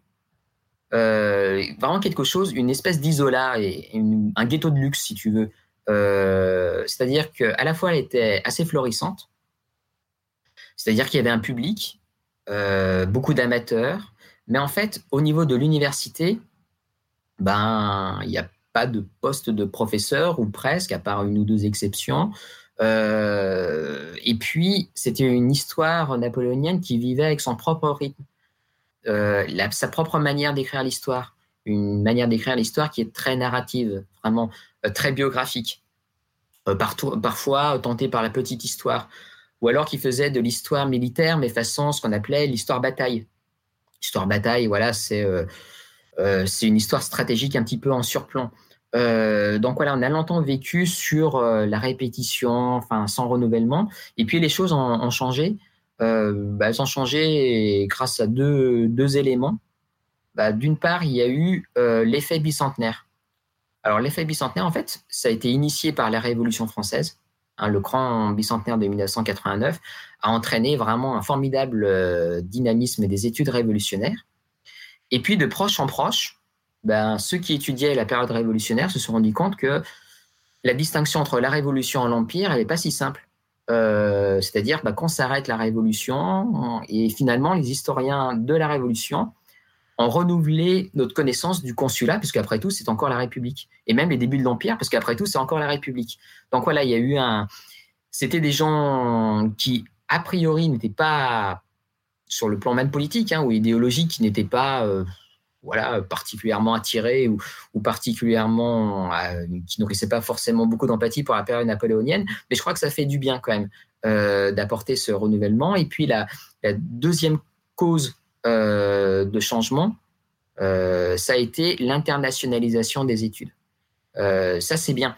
C'est-à-dire que longtemps, l'épisode napoléonien en Belgique, aux Pays-Bas, à Genève, dans les différentes principautés italiennes, bah, ça a été perçu par les historiographies de ces différents territoires qui sont devenus au 19e siècle des États-nations, bah, ça a été perçu comme euh, une parenthèse, euh, une phase d'occupation étrangère, euh, voilà, qui quelque chose un petit peu d'enquisté, comme un corps étranger. c'est particulièrement vrai, par exemple, hein, dans, le, dans le cas allemand.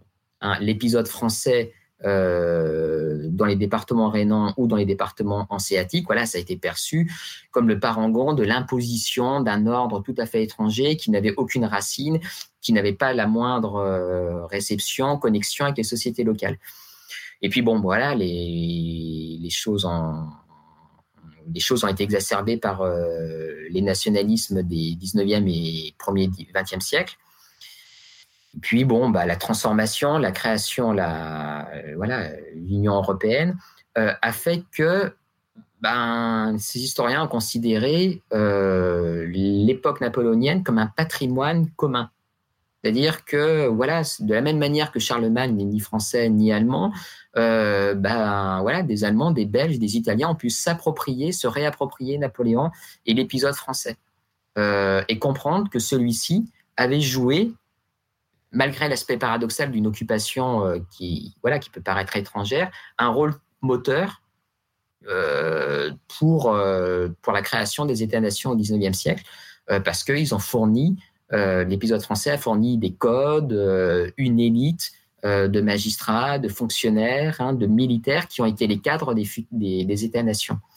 Donc voilà, il y a eu une internationalisation des, travaux euh, qui, a, fait beaucoup de bien. Hein, qui a fait beaucoup de bien et qui a, et ça c'est l'effet le, plus, le plus intéressant, qui a mis fin euh, à la démarcation qui était très stricte au niveau des études napoléoniennes euh, dans le cas français, entre ce qu'on appelait les aspects intérieurs et les aspects extérieurs. Euh, c'est-à-dire qu'encore dans les années 60, 70, 80, il, y avait un, il y avait presque un mur entre les études sur la société française, la vie euh, économique, politique française, la vie interne du pays, et puis le reste, les conquêtes, les, les batailles, les conquêtes extérieures, qui, voilà, vraiment cette, cette démarcation qui est un non-sens. Hein, qui est un non-sens puisque euh, voilà, ce sont des sociétés qui sont travaillées par euh, par la guerre. Euh, il y a des apports de l'extérieur. Enfin, mais là, il a fallu voilà les la la circulation hein, s'est opérée que, que tardivement.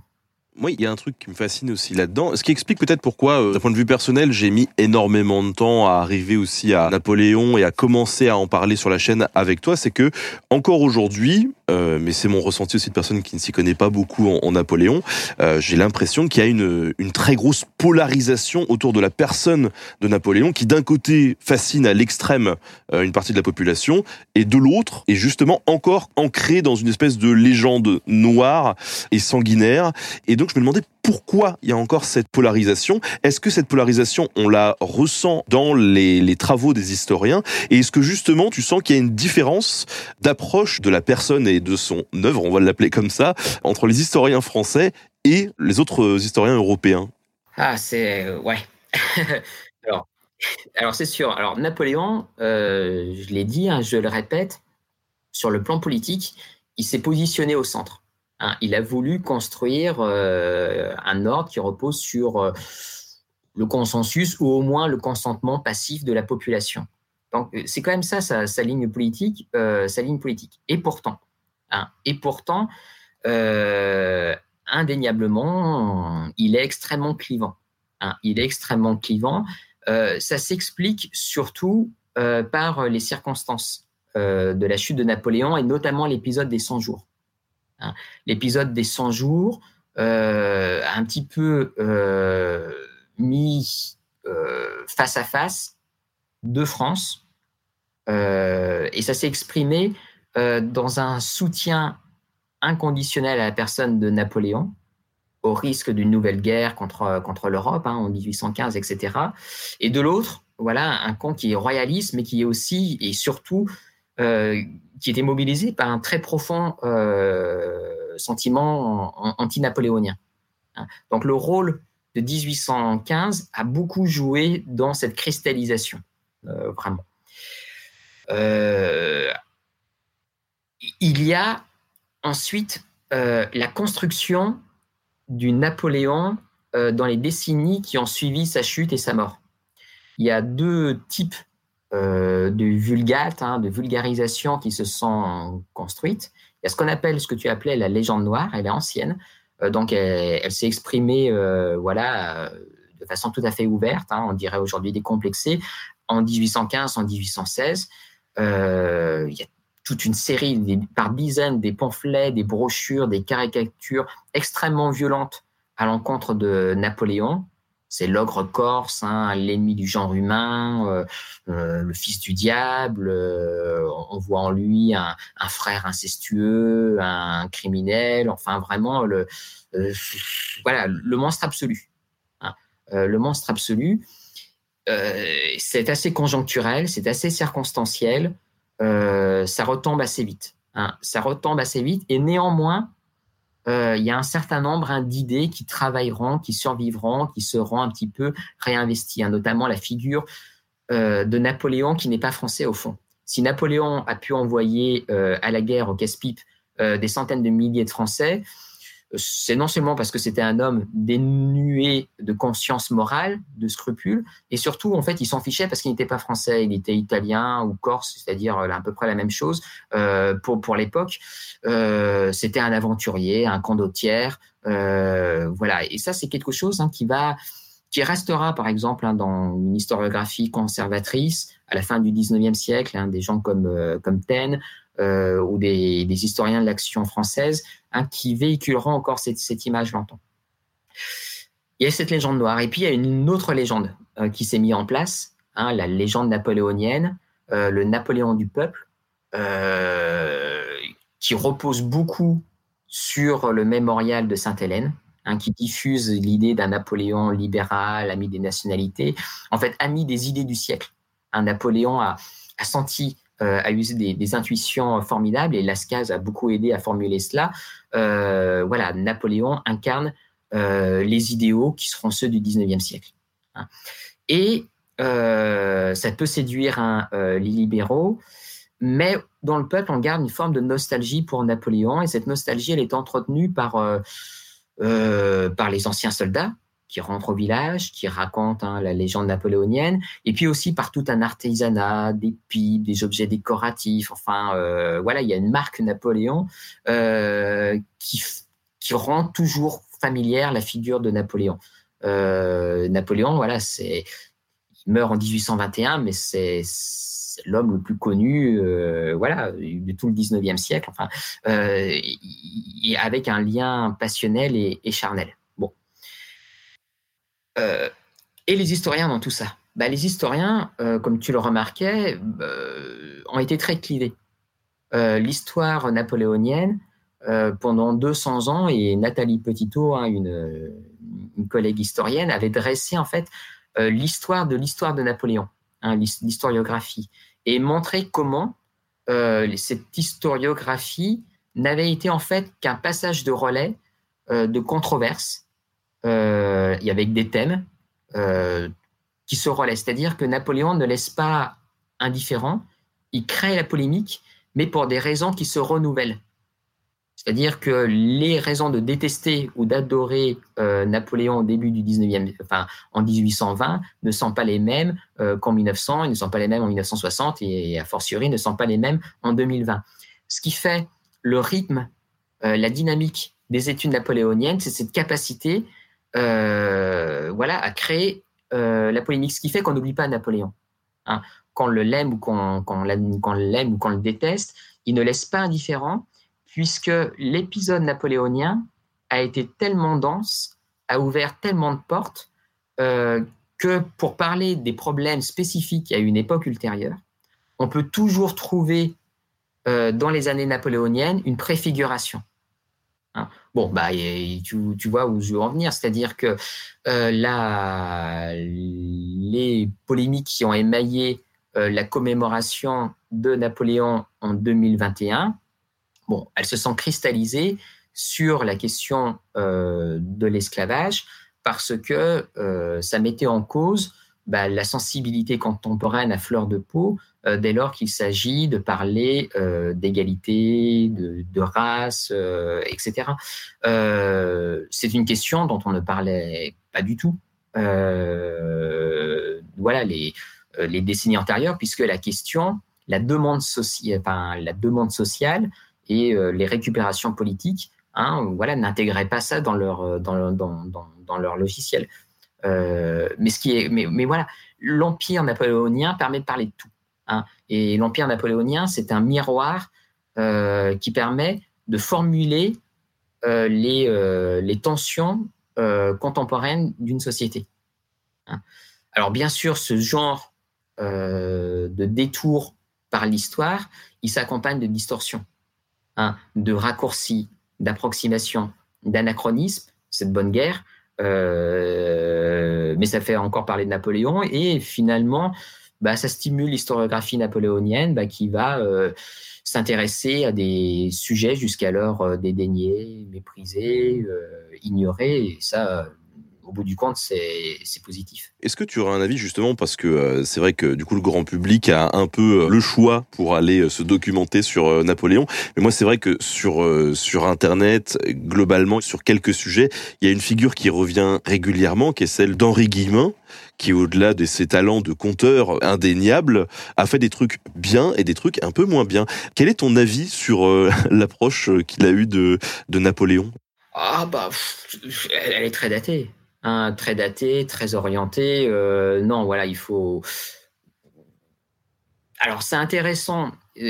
En fait, c'est des, balises, c'est des repères. Hein, ces auteurs, hein, euh, tu parles de Guillemin, mais voilà, on, pourrait citer d'autres balises. Euh, ils sont utiles, non pas pour avoir, voilà, des apports historiques, etc mais ils disent beaucoup de la manière hein, dont on se représentait euh, Napoléon euh, dans les années 60 ou dans les années 70, etc. C'est, euh, ça sert à faire de... Voilà, c'est plus utile pour comprendre hein, l'histoire des années 50, 1950, que les années des années... Voilà, c'est, l'historiographie. Non, non, il faut, il faut, faut lire autre chose. Hein. Ceci dit, ceci dit des œuvres, même polémiques, bah, peut vivre d'elle-même parce qu'il y a des qualités de plume. Euh, il y a un sens de la formule, etc. Euh, bien sûr, bah, on parle de. Il y a des pages fascinantes sur Napoléon qui sont écrites par, Chateaubriand, qui sont intemporelles, puisque voilà, c'est une œuvre d'art. Alors, ce que dit Chateaubriand extrêmement violent contre Napoléon, surtout dans, les pamphlets qu'il avait fait à Chaud en 1814. Après, dans euh, les mémoires d'outre-tombe, il est plus pondéré. Euh, il y a énormément d'inexactitudes, mais ça, peu importe finalement. C'est la manière hein, dont euh, voilà, un royaliste pouvait envisager la figure de Napoléon et, ça vaut pour soi. voilà, c'est des témoignages qui, valent pour eux-mêmes et qui procurent un, beau plaisir, un, vrai plaisir de lecture et ça, ça, ça vaut tout et ça excuse tout globalement, Napoléon tombe, mais quel héritage il va laisser dans la France du 19e siècle? Avant même de parler de l'héritage, euh, il faut bien prendre conscience du vide, hein, du vide qu'il laisse. Euh, parce que le vide, c'est aussi un héritage. Hein, qu'est-ce que je veux dire par là? C'est que la France euh, qu'il laisse en 1815, c'est quand même un pays qui est mutilé. les traités de Paris, qui, mettent, qui, règlent le sort hein, de l'Empire napoléonien en 1814 et en 1815, bah, ça ampute pas moins la France d'un tiers de sa population quasiment. 45 millions d'habitants, on passe à 30 millions. Même si c'était des nouveaux Français, des gens qui avaient été réunis euh, plus ou moins par la force depuis 1792. Mais c'est pas rien quand même. Euh, donc il y a ce, il y a ce vide.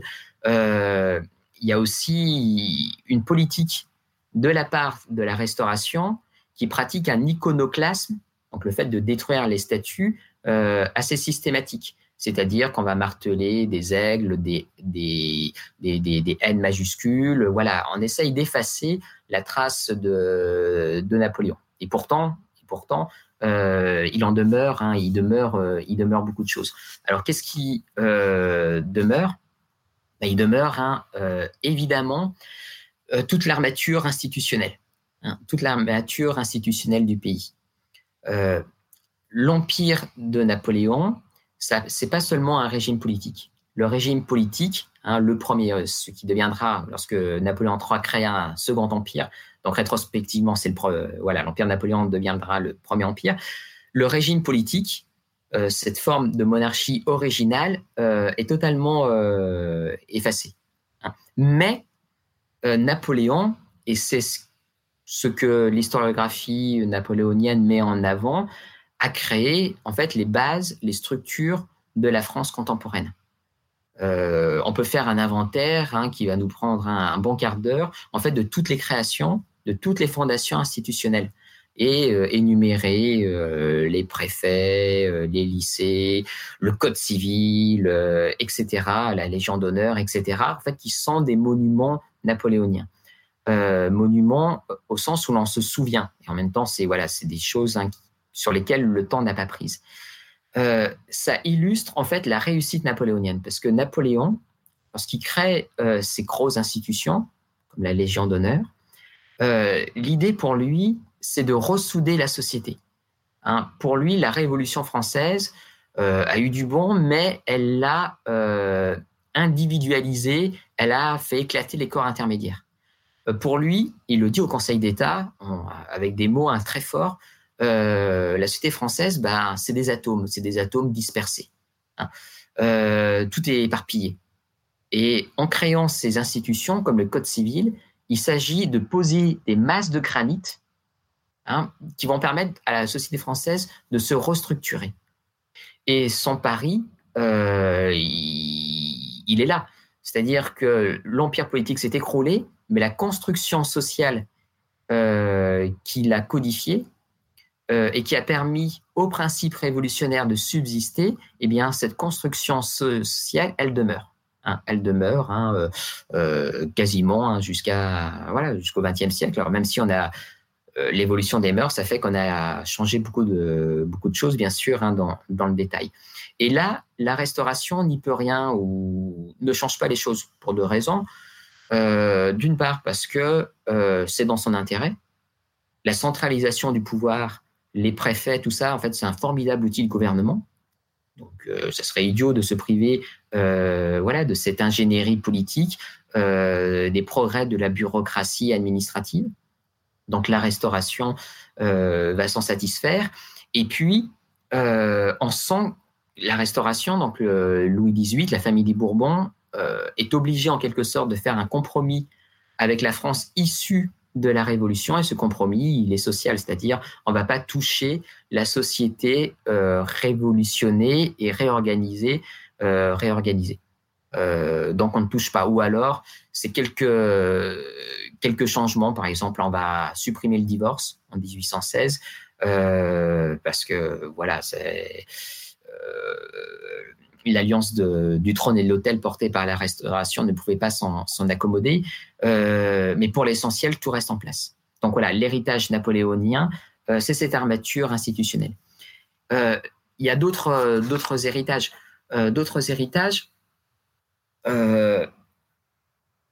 c'est bien sûr un, héritage immatériel dans la littérature littérature française, littérature européenne, la figure de Napoléon, c'est quelque chose qui, voilà, c'est dans les imaginaires du 19e siècle, hein, euh, la figure de Napoléon, c'est quelque chose d'extrêmement puissant. Hein.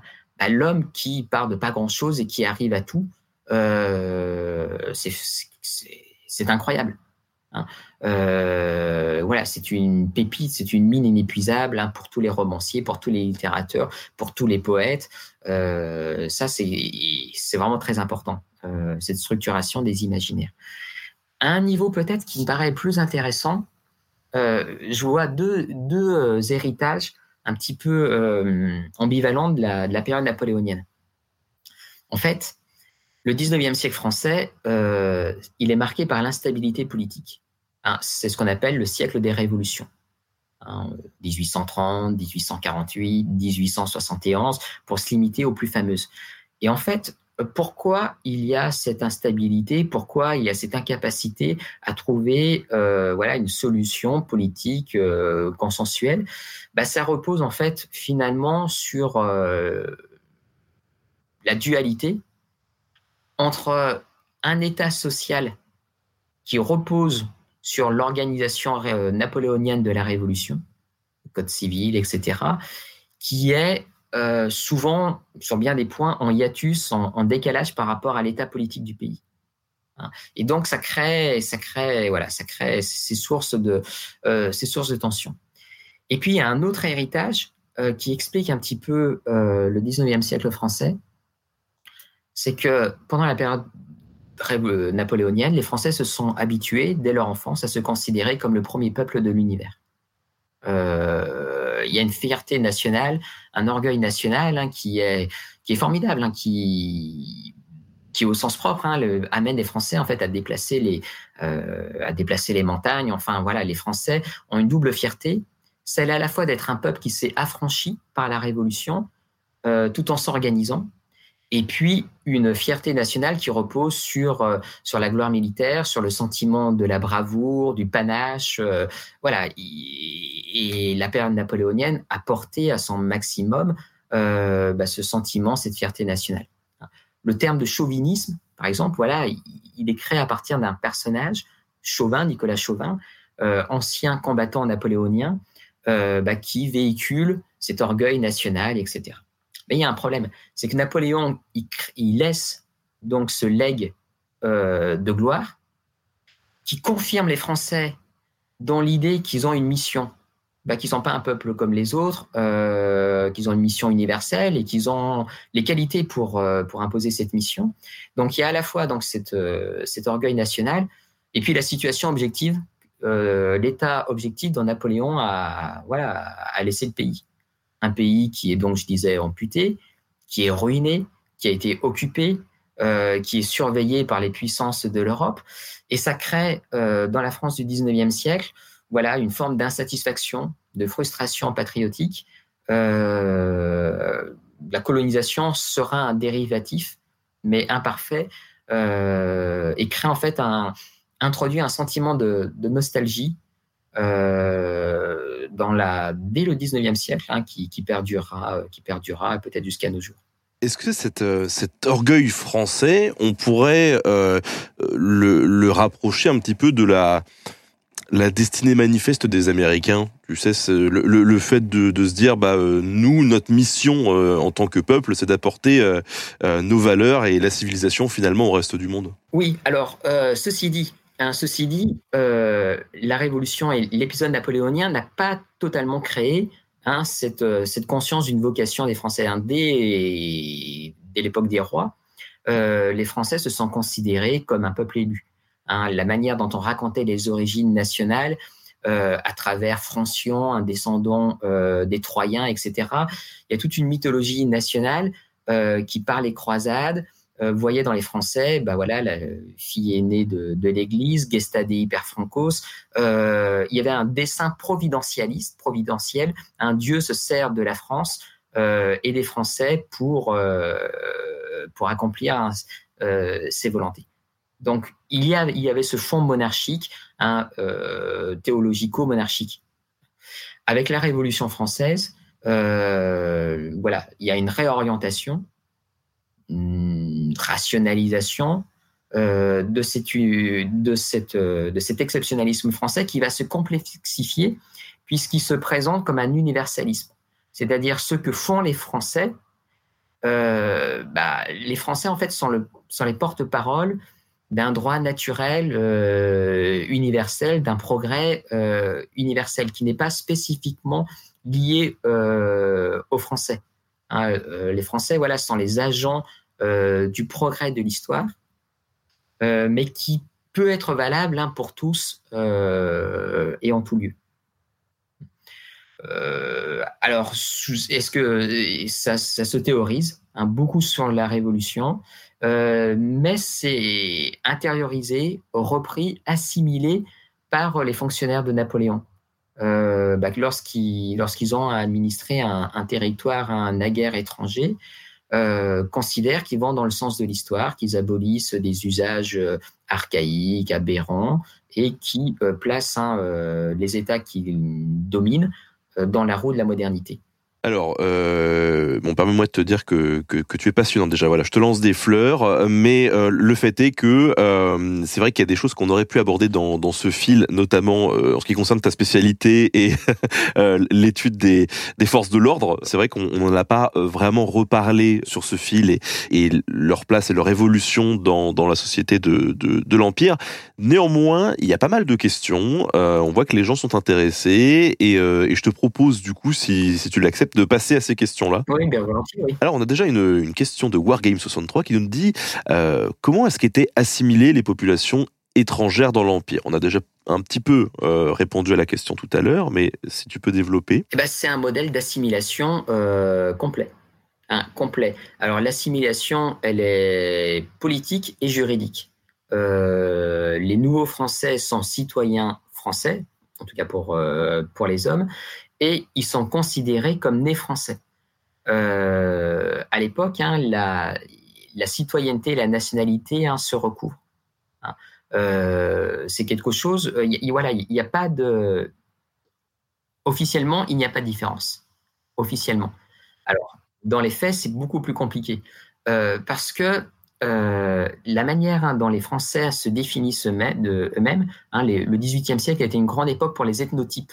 Les ethnotypes, ça veut dire c'est la, c'est la manière dont euh, les peuples s'imaginent et se représentent les uns et les autres. Et donc les caractères nationaux étaient déjà bien affirmés. Hein, euh, voilà, le, euh, le, le, flamand est flegmatique, l'allemand est rêveur, l'anglais pragmatique. Bah, le français, il est quoi Le français, bah, le français, il est léger, il est gai, il est badin. et puis surtout, le français, c'est un être sociable. Hein. Être français, c'est avoir l'esprit de conversation. Euh, c'est pratiquer la sociabilité.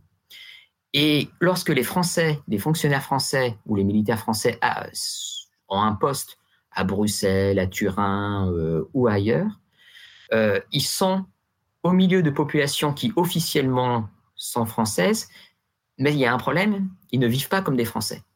C'est-à-dire que la vie de société n'est pas la même. Alors, euh, un Français, euh, lorsqu'il se retrouve à Amsterdam, est horrifié parce que euh, pour lui, les Hollandais bah, sont, des, sont des gens en pantoufles avec leur pipe et qui restent chez eux, qui sont très casaniers, qui ne sortent pas. À l'inverse, les Italiens sont insupportables parce qu'ils sont toujours dissipés, ils sont toujours au théâtre, ils n'entretiennent pas de vie de salon, ils sont, ils sont déréglés sur le plan domestique. ça ne cadre pas. et donc, ce que très vite euh, les administrateurs se rendent compte, euh, ils sont là pour assimiler juridiquement et politiquement les populations. Ça c'est fait, c'est le travail des lois. Et ils se rendent compte en fait qu'ils euh, ne sont qu'au début de leur entreprise, qu'au début de leur tâche, puisque le vrai travail, c'est la francisation. Et la francisation, elle est d'ordre culturel et, et, linguistique. Seulement, voilà, Napoléon, il est pragmatique. Napoléon, ne veut pas du jour au lendemain franciser de manière autoritaire, imposer le français. Euh, ça, il faut bien avoir conscience. Euh, c'est-à-dire que sur la question des, langues, c'est vraiment très révélateur. J'ai dit que l'histoire de l'Empire, débute, elle débute dès la République. Et en fait, ce sont les républicains qui conquièrent, hein, qui, réunissent la Belgique ou d'autres territoires, qui imposent le français comme seule langue officielle euh, et seule langue valable euh, dans le droit, dans les, même dans les testaments, dans les écrits notariaux, etc. Euh, Napoléon, au départ, il, est dans cette ligne-là. Et puis, à partir de 1807, il se rend compte que c'est plus possible. et il va autoriser les Toscans à pratiquer à part égale la langue italienne. Euh, les Romains aussi, et puis finalement les Allemands de Hambourg. Euh, voilà, il y a une approche très pragmatique. Euh, qui n'est pas forcément partagée par celle de ces administrateurs, dont certains voudraient avoir un dessin qui est, plus assimilateur dans l'esprit de la Révolution. Donc voilà, ça crée, ça crée, ça crée, des, ça crée des tensions. On a euh, qui nous dit Mais pourquoi est-ce qu'on dit que 1810 est un tournant autoritaire? Je n'ai jamais vraiment compris la différence avec ce qu'était l'Empire avant. Alors, en 1810, euh, qu'est-ce qui se passe en 1810 sur le, sur le plan factuel? Apparemment pas grand-chose. C'est presque une année creuse. Hein. Autant la période napoléonienne est très dense, saturée d'événements, des campagnes, etc en 1810, euh, il n'y a qu'un événement marquant, euh, c'est le mariage euh, avec Marie-Louise d'Autriche. Et en fait, ce mariage, il cristallise, il renforce une, une évolution. Napoléon, on le sait, bon, voilà, il était marié avec Joséphine. simplement, il a été pris dans la logique héréditaire dynastique du régime impérial qui a été instauré en 1804. Euh, il lui faut un héritier euh, direct et euh, Joséphine ne peut pas lui donner cet héritier. Donc, d'où le divorce et d'où le mariage avec une princesse plus jeune qui lui donnera un enfant. Il y a eu des débats. Est-ce qu'il faut se marier avec une, princesse russe ou avec une archiduchesse autrichienne? Le gouvernement napoléonien s'est divisé.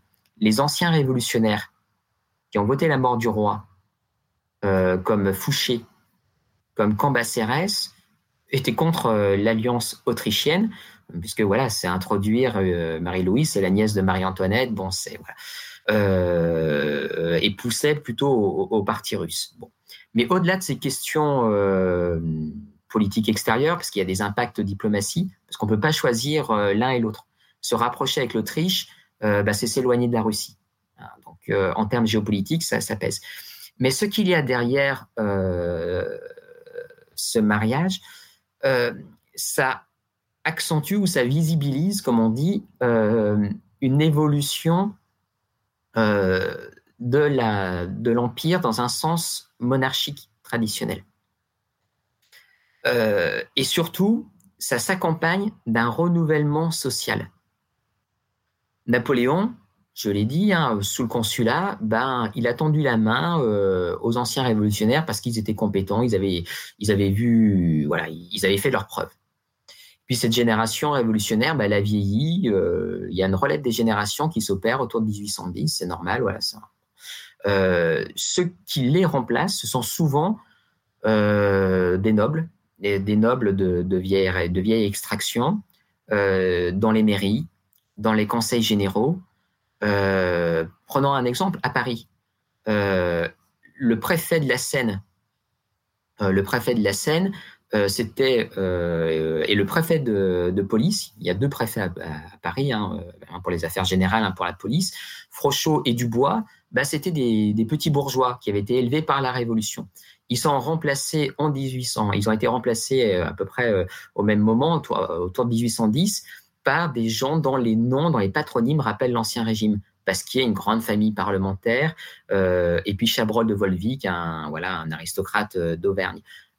donc il y a un changement dans les couches sociales qui forment l'ossature humaine du régime ça introduit un, élément de faiblesse euh, en fait dans le régime napoléonien parce que ces, hommes-là, dans l'épreuve, bah, ne, se, montreront pas loyaux. Hein. Ils adhèrent à l'empire comme un régime qui assure l'ordre, mais c'est un régime qui faute de, mieux. Hein. Donc c'est un facteur hein, d'affaiblissement. Durcissement de l'empire, euh, parce qu'après tout, euh, le, retour à une forme de monarchie traditionnel n'est pas synonyme de durcissement, c'est le contraire même, euh, puisque Napoléon était plutôt dans une optique un petit peu de despotisme éclairé, c'est-à-dire faire des réformes de manière autoritaire et, verticale. Si on parle de durcissement, euh, c'est parce qu'il y a d'autres, euh, indices. on se rend compte que Napoléon ne va plus souvent au, Conseil d'État. Avant, il allait au Conseil d'État, il discutait avec les conseillers d'État et il écoutait la contradiction. bah voilà, il n'est plus guère présent. Euh, il écoutait ses ministres, euh, il, laissait une, une certaine, euh, en tout cas dans, dans les coulisses, une certaine, intime, une certaine liberté de parole. Il souffre de moins en moins la contradiction. Hein, ça, c'est assez, c'est assez, net. sur le plan institutionnel, la surveillance des théâtres s'apesantit. Il y a différents indices qui montrent un apesantissement de la surveillance. Il y a moins de journaux organisés. La police euh, renforce son maillage. On crée des nouveaux commissaires spéciaux. Enfin voilà, il y a, toute une série d'indices euh, qui, montrent ce, qui montrent ce durcissement. Tu as lâché euh, le, mot Russie tout, à l'heure. On nous demande comment les Français apprennent et vivent surtout la débâcle de Russie. Ah, bon, alors, en fait, il y a eu plusieurs phases. Hein. il y a eu plusieurs phases parce qu'il faut bien comprendre euh, voilà, aujourd'hui, on a l'impression, on croit savoir hein, comment se déroule une guerre parce que la guerre, malheureusement, se déroule hein, euh, quasiment en direct sous nos écrans, etc. Euh, à l'époque napoléonienne, bien sûr, les Français vivent la guerre en différé, de façon lointaine et de façon filtrée. le canal principal des, des informations, qui leur parvient, bah, c'est le bulletin euh, de la Grande Armée, ce sont les comptes rendus dans la presse euh, du pouvoir, le moniteur hein, qui filtre l'information. Alors bien sûr, il y a des gazettes étrangères, il y a des lettres privées de marchands, etc. Euh, mais c'est assez peu de choses. Hein. ça, c'est quand même, voilà, il y a, une maîtrise du pouvoir napoléonien sur sa communication et notamment sur la communication militaire. Donc en 1812, hein, tout commence bien. Euh, Napoléon a réuni la plus formidable armée de tous les temps, près de 600 000 hommes, euh, en avance dans le pays, euh, à tel point que les bulletins de la Grande Armée, comme il n'y a pas de combat important, les Russes hein, se dérobent, bah, les bulletins de la Grande Armée deviennent des espèces de bulletins ethnologiques hein, qui racontent hein, la vie des populations russes, etc. Bon, il ne se passe pas grand-chose. Euh, les batailles qui viennent en juillet, enfin juillet, euh, août, septembre, après, sont, sont présentées comme des triomphes. L'entrée dans Moscou apparaît comme voilà le, point d'orgue. Et puis, les choses se gâtent. Hein. Les communications sont interrompues. Euh, notamment dans l'automne, hein, au moment où il y a la retraite de Russie qui désorganise totalement en fait le, lien avec la France. À telle enseigne que pendant voilà des jours, on perd la trace de l'empereur et ça favorise toutes les rumeurs et toutes les menées. Hein, vous savez que un général euh, républicain, le général Mallet, euh, va profiter un petit peu de, ce sentiment de vide, d'angoisse. Napoléon était tellement omniprésent que ne pas en avoir de nouvelles, bah voilà, ça, ça, ça, ça favorise toutes les rumeurs, va, euh, va profiter hein, de cette absence, va arguer de la mort de Napoléon pour tenter euh, un coup d'État qui, voilà, qui, a, qui au départ a, réussi. Donc il y a cette angoisse. Euh, Napoléon a vécu voilà, la déroute de son armée, les conditions épouvantables de son armée, il en a été profondément marqué. Euh, il sait que il va falloir euh, s'attendre au pire, que les Russes ne vont pas euh, s'arrêter à la Vistule, euh, qui vont que le tsar Alexandre s'est mis dans la posture d'un libérateur de l'Europe et que donc il va falloir se battre pour défendre l'Allemagne, il va falloir se battre hein, pour défendre ensuite les autres possessions napoléoniennes, et donc il va falloir réarmer les Français. Et Napoléon fait le choix, pour une fois, d'un langage de vérité. Euh, en décembre, les Français, effarés, hein, découvrent un bulletin euh, qui explique à quel point euh, l'armée a souffert, à quel point même l'armée a été engloutie. Alors bien sûr, dans le bulletin, on ne dit pas que Napoléon a commis des erreurs stratégiques, etc. Hein, c'est l'hiver exceptionnel, l'hiver russe qui a, détruit l'armée, mais on ne cache rien de l'ampleur du désastre. Parce que pour Napoléon, il s'agit de créer un choc euh, pour créer un sursaut patriotique pour que les Français euh, payent des contributions, euh, donnent des chevaux, s'engagent, etc. Bah, L'effet escompté n'est pas vraiment là. Hein. Les Français sont atterrés, hein, prennent la mesure hein, du désastre, et puis les survivants, hein, les gens qui reviennent, d'abord ils viennent, ils viennent dans les États baltes, puis après en Allemagne. C'est une armée effrayante c'est des morts vivants qui reviennent, euh, malades, ils ont le typhus. Euh, là où les survivants arrivent, bon bah voilà, il y a des, euh, la maladie se répand, ils sont traumatisés, ils peuvent être amputés, ils ont perdu des ongles, des doigts, enfin avec les morsures du gel, et puis et puis il y a des trous dans les familles, hein, et tout le monde est frappé. Euh, soldats, officiers, euh, l'ampleur hein, ne, ne, peut pas être, ne peut pas être cachée. Et voilà, c'est un tournant important. Ça, ça, mettra un coup quand même à, l'image de, Napoléon. Alors, ce qui euh, met un coup à l'image de Napoléon, c'est que le bulletin, est, ce, ce, bulletin terrifiant se terminait par une phrase malheureuse qui était censée rassurer les Français en disant que leur chef était toujours là. Hein, en gros, ça disait après des lignes et des lignes hein, sur les malheurs de l'armée, la santé de l'empereur euh, est excellente, hein, euh, etc. c'est un peu malheureux. Euh, les, les, adversaires de Napoléon vont faire courir, hein, vont diffuser l'image d'un Napoléon qui rentre précipitamment, mais douillettement dans un traîneau, dans la fourrure, laissant ses hommes mourir, abandonnant l'armée en Russie comme il l'avait abandonné en, Égypte. ça, c'est voilà, ça va coller à la peau de Napoléon. On parle depuis tout à l'heure du, du contrôle qu'exerçait euh, Napoléon sur son image, très importante pour exercer son pouvoir, et donc de sa relation, de sa production artistique. On peut imaginer qu'il avait peut-être un rapport privilégié avec les artistes. Est-ce que euh, c'était le cas? Et est-ce qu'il y avait des contreparties euh, à cette propagande gratuite entre guillemets?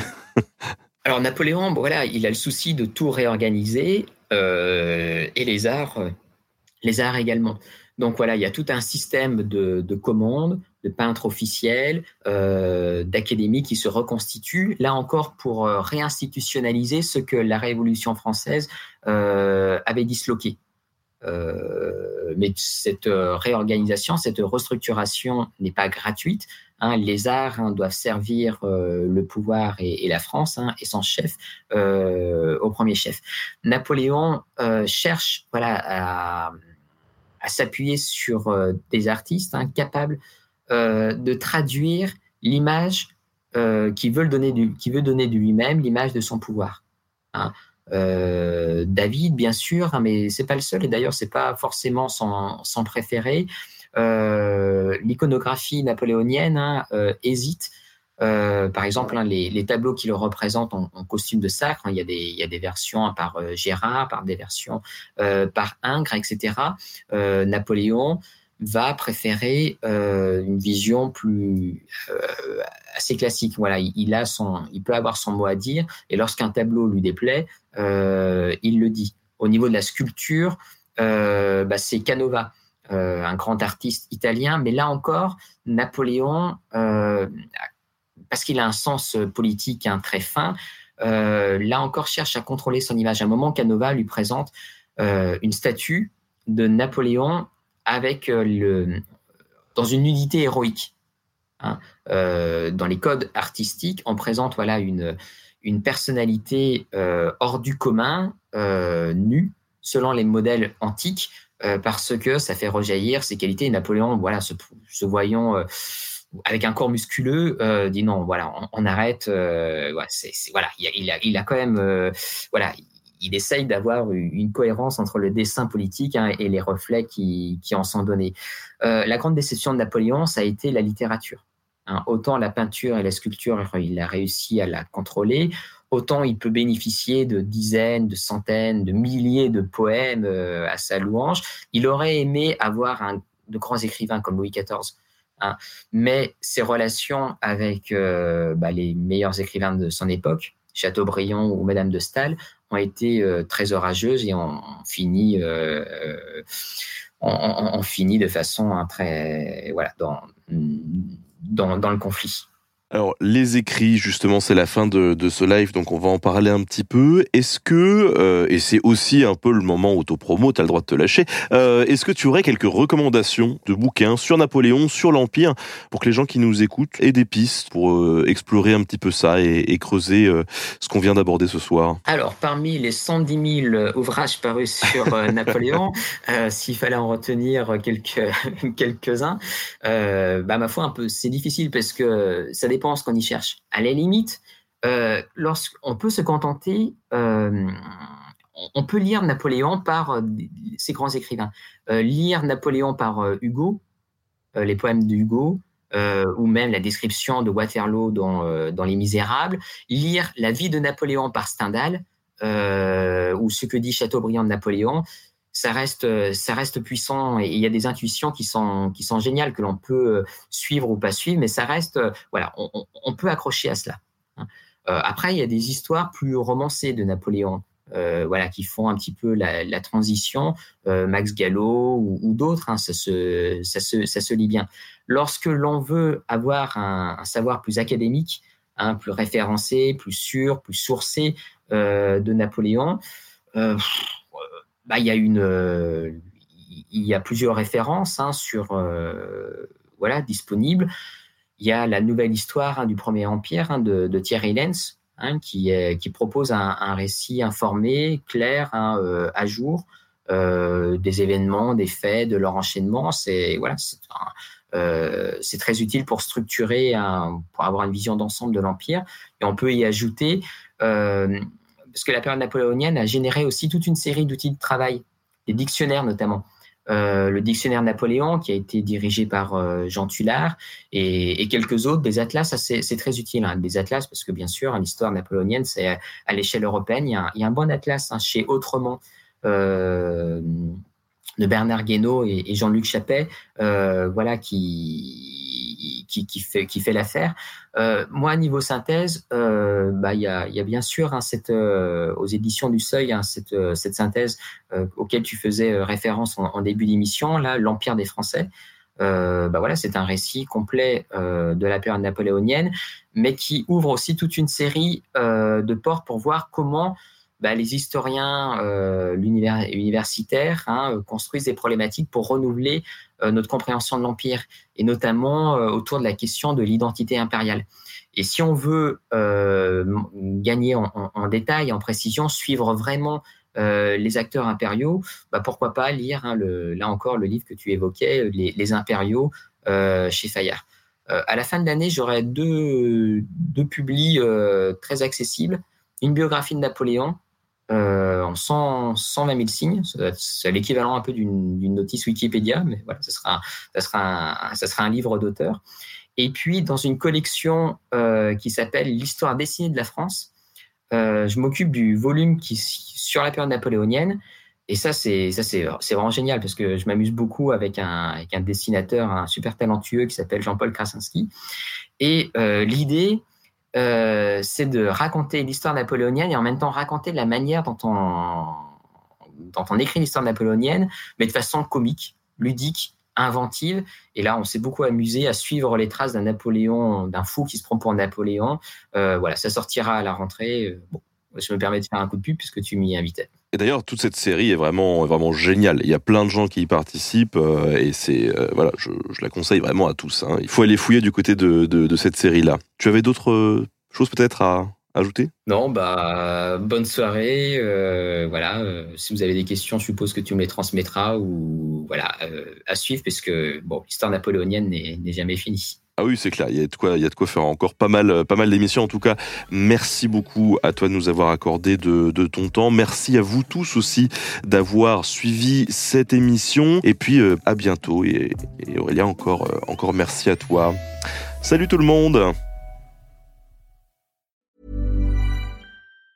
Planning for your next trip? Elevate your travel style with Quince. Quince has all the jet-setting essentials you'll want for your next getaway, like European linen premium luggage options, buttery soft Italian leather bags, and so much more. And it's all priced at 50 to 80% less than similar brands. Plus, Quince only works with factories that use safe and ethical manufacturing practices. Pack your bags with high-quality essentials you'll be wearing for vacations to come with Quince. Go to quince.com slash trip for free shipping and 365-day returns.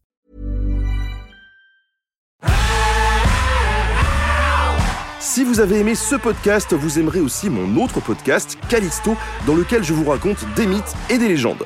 En attendant, que vous nous suiviez sur Castbox, Apple Podcast, Podcast Addict ou toute autre plateforme qui propose cette fonction, n'hésitez pas à vous abonner. Vous pouvez même nous laisser une note et, soyons fous, un petit commentaire, je le lirai avec plaisir.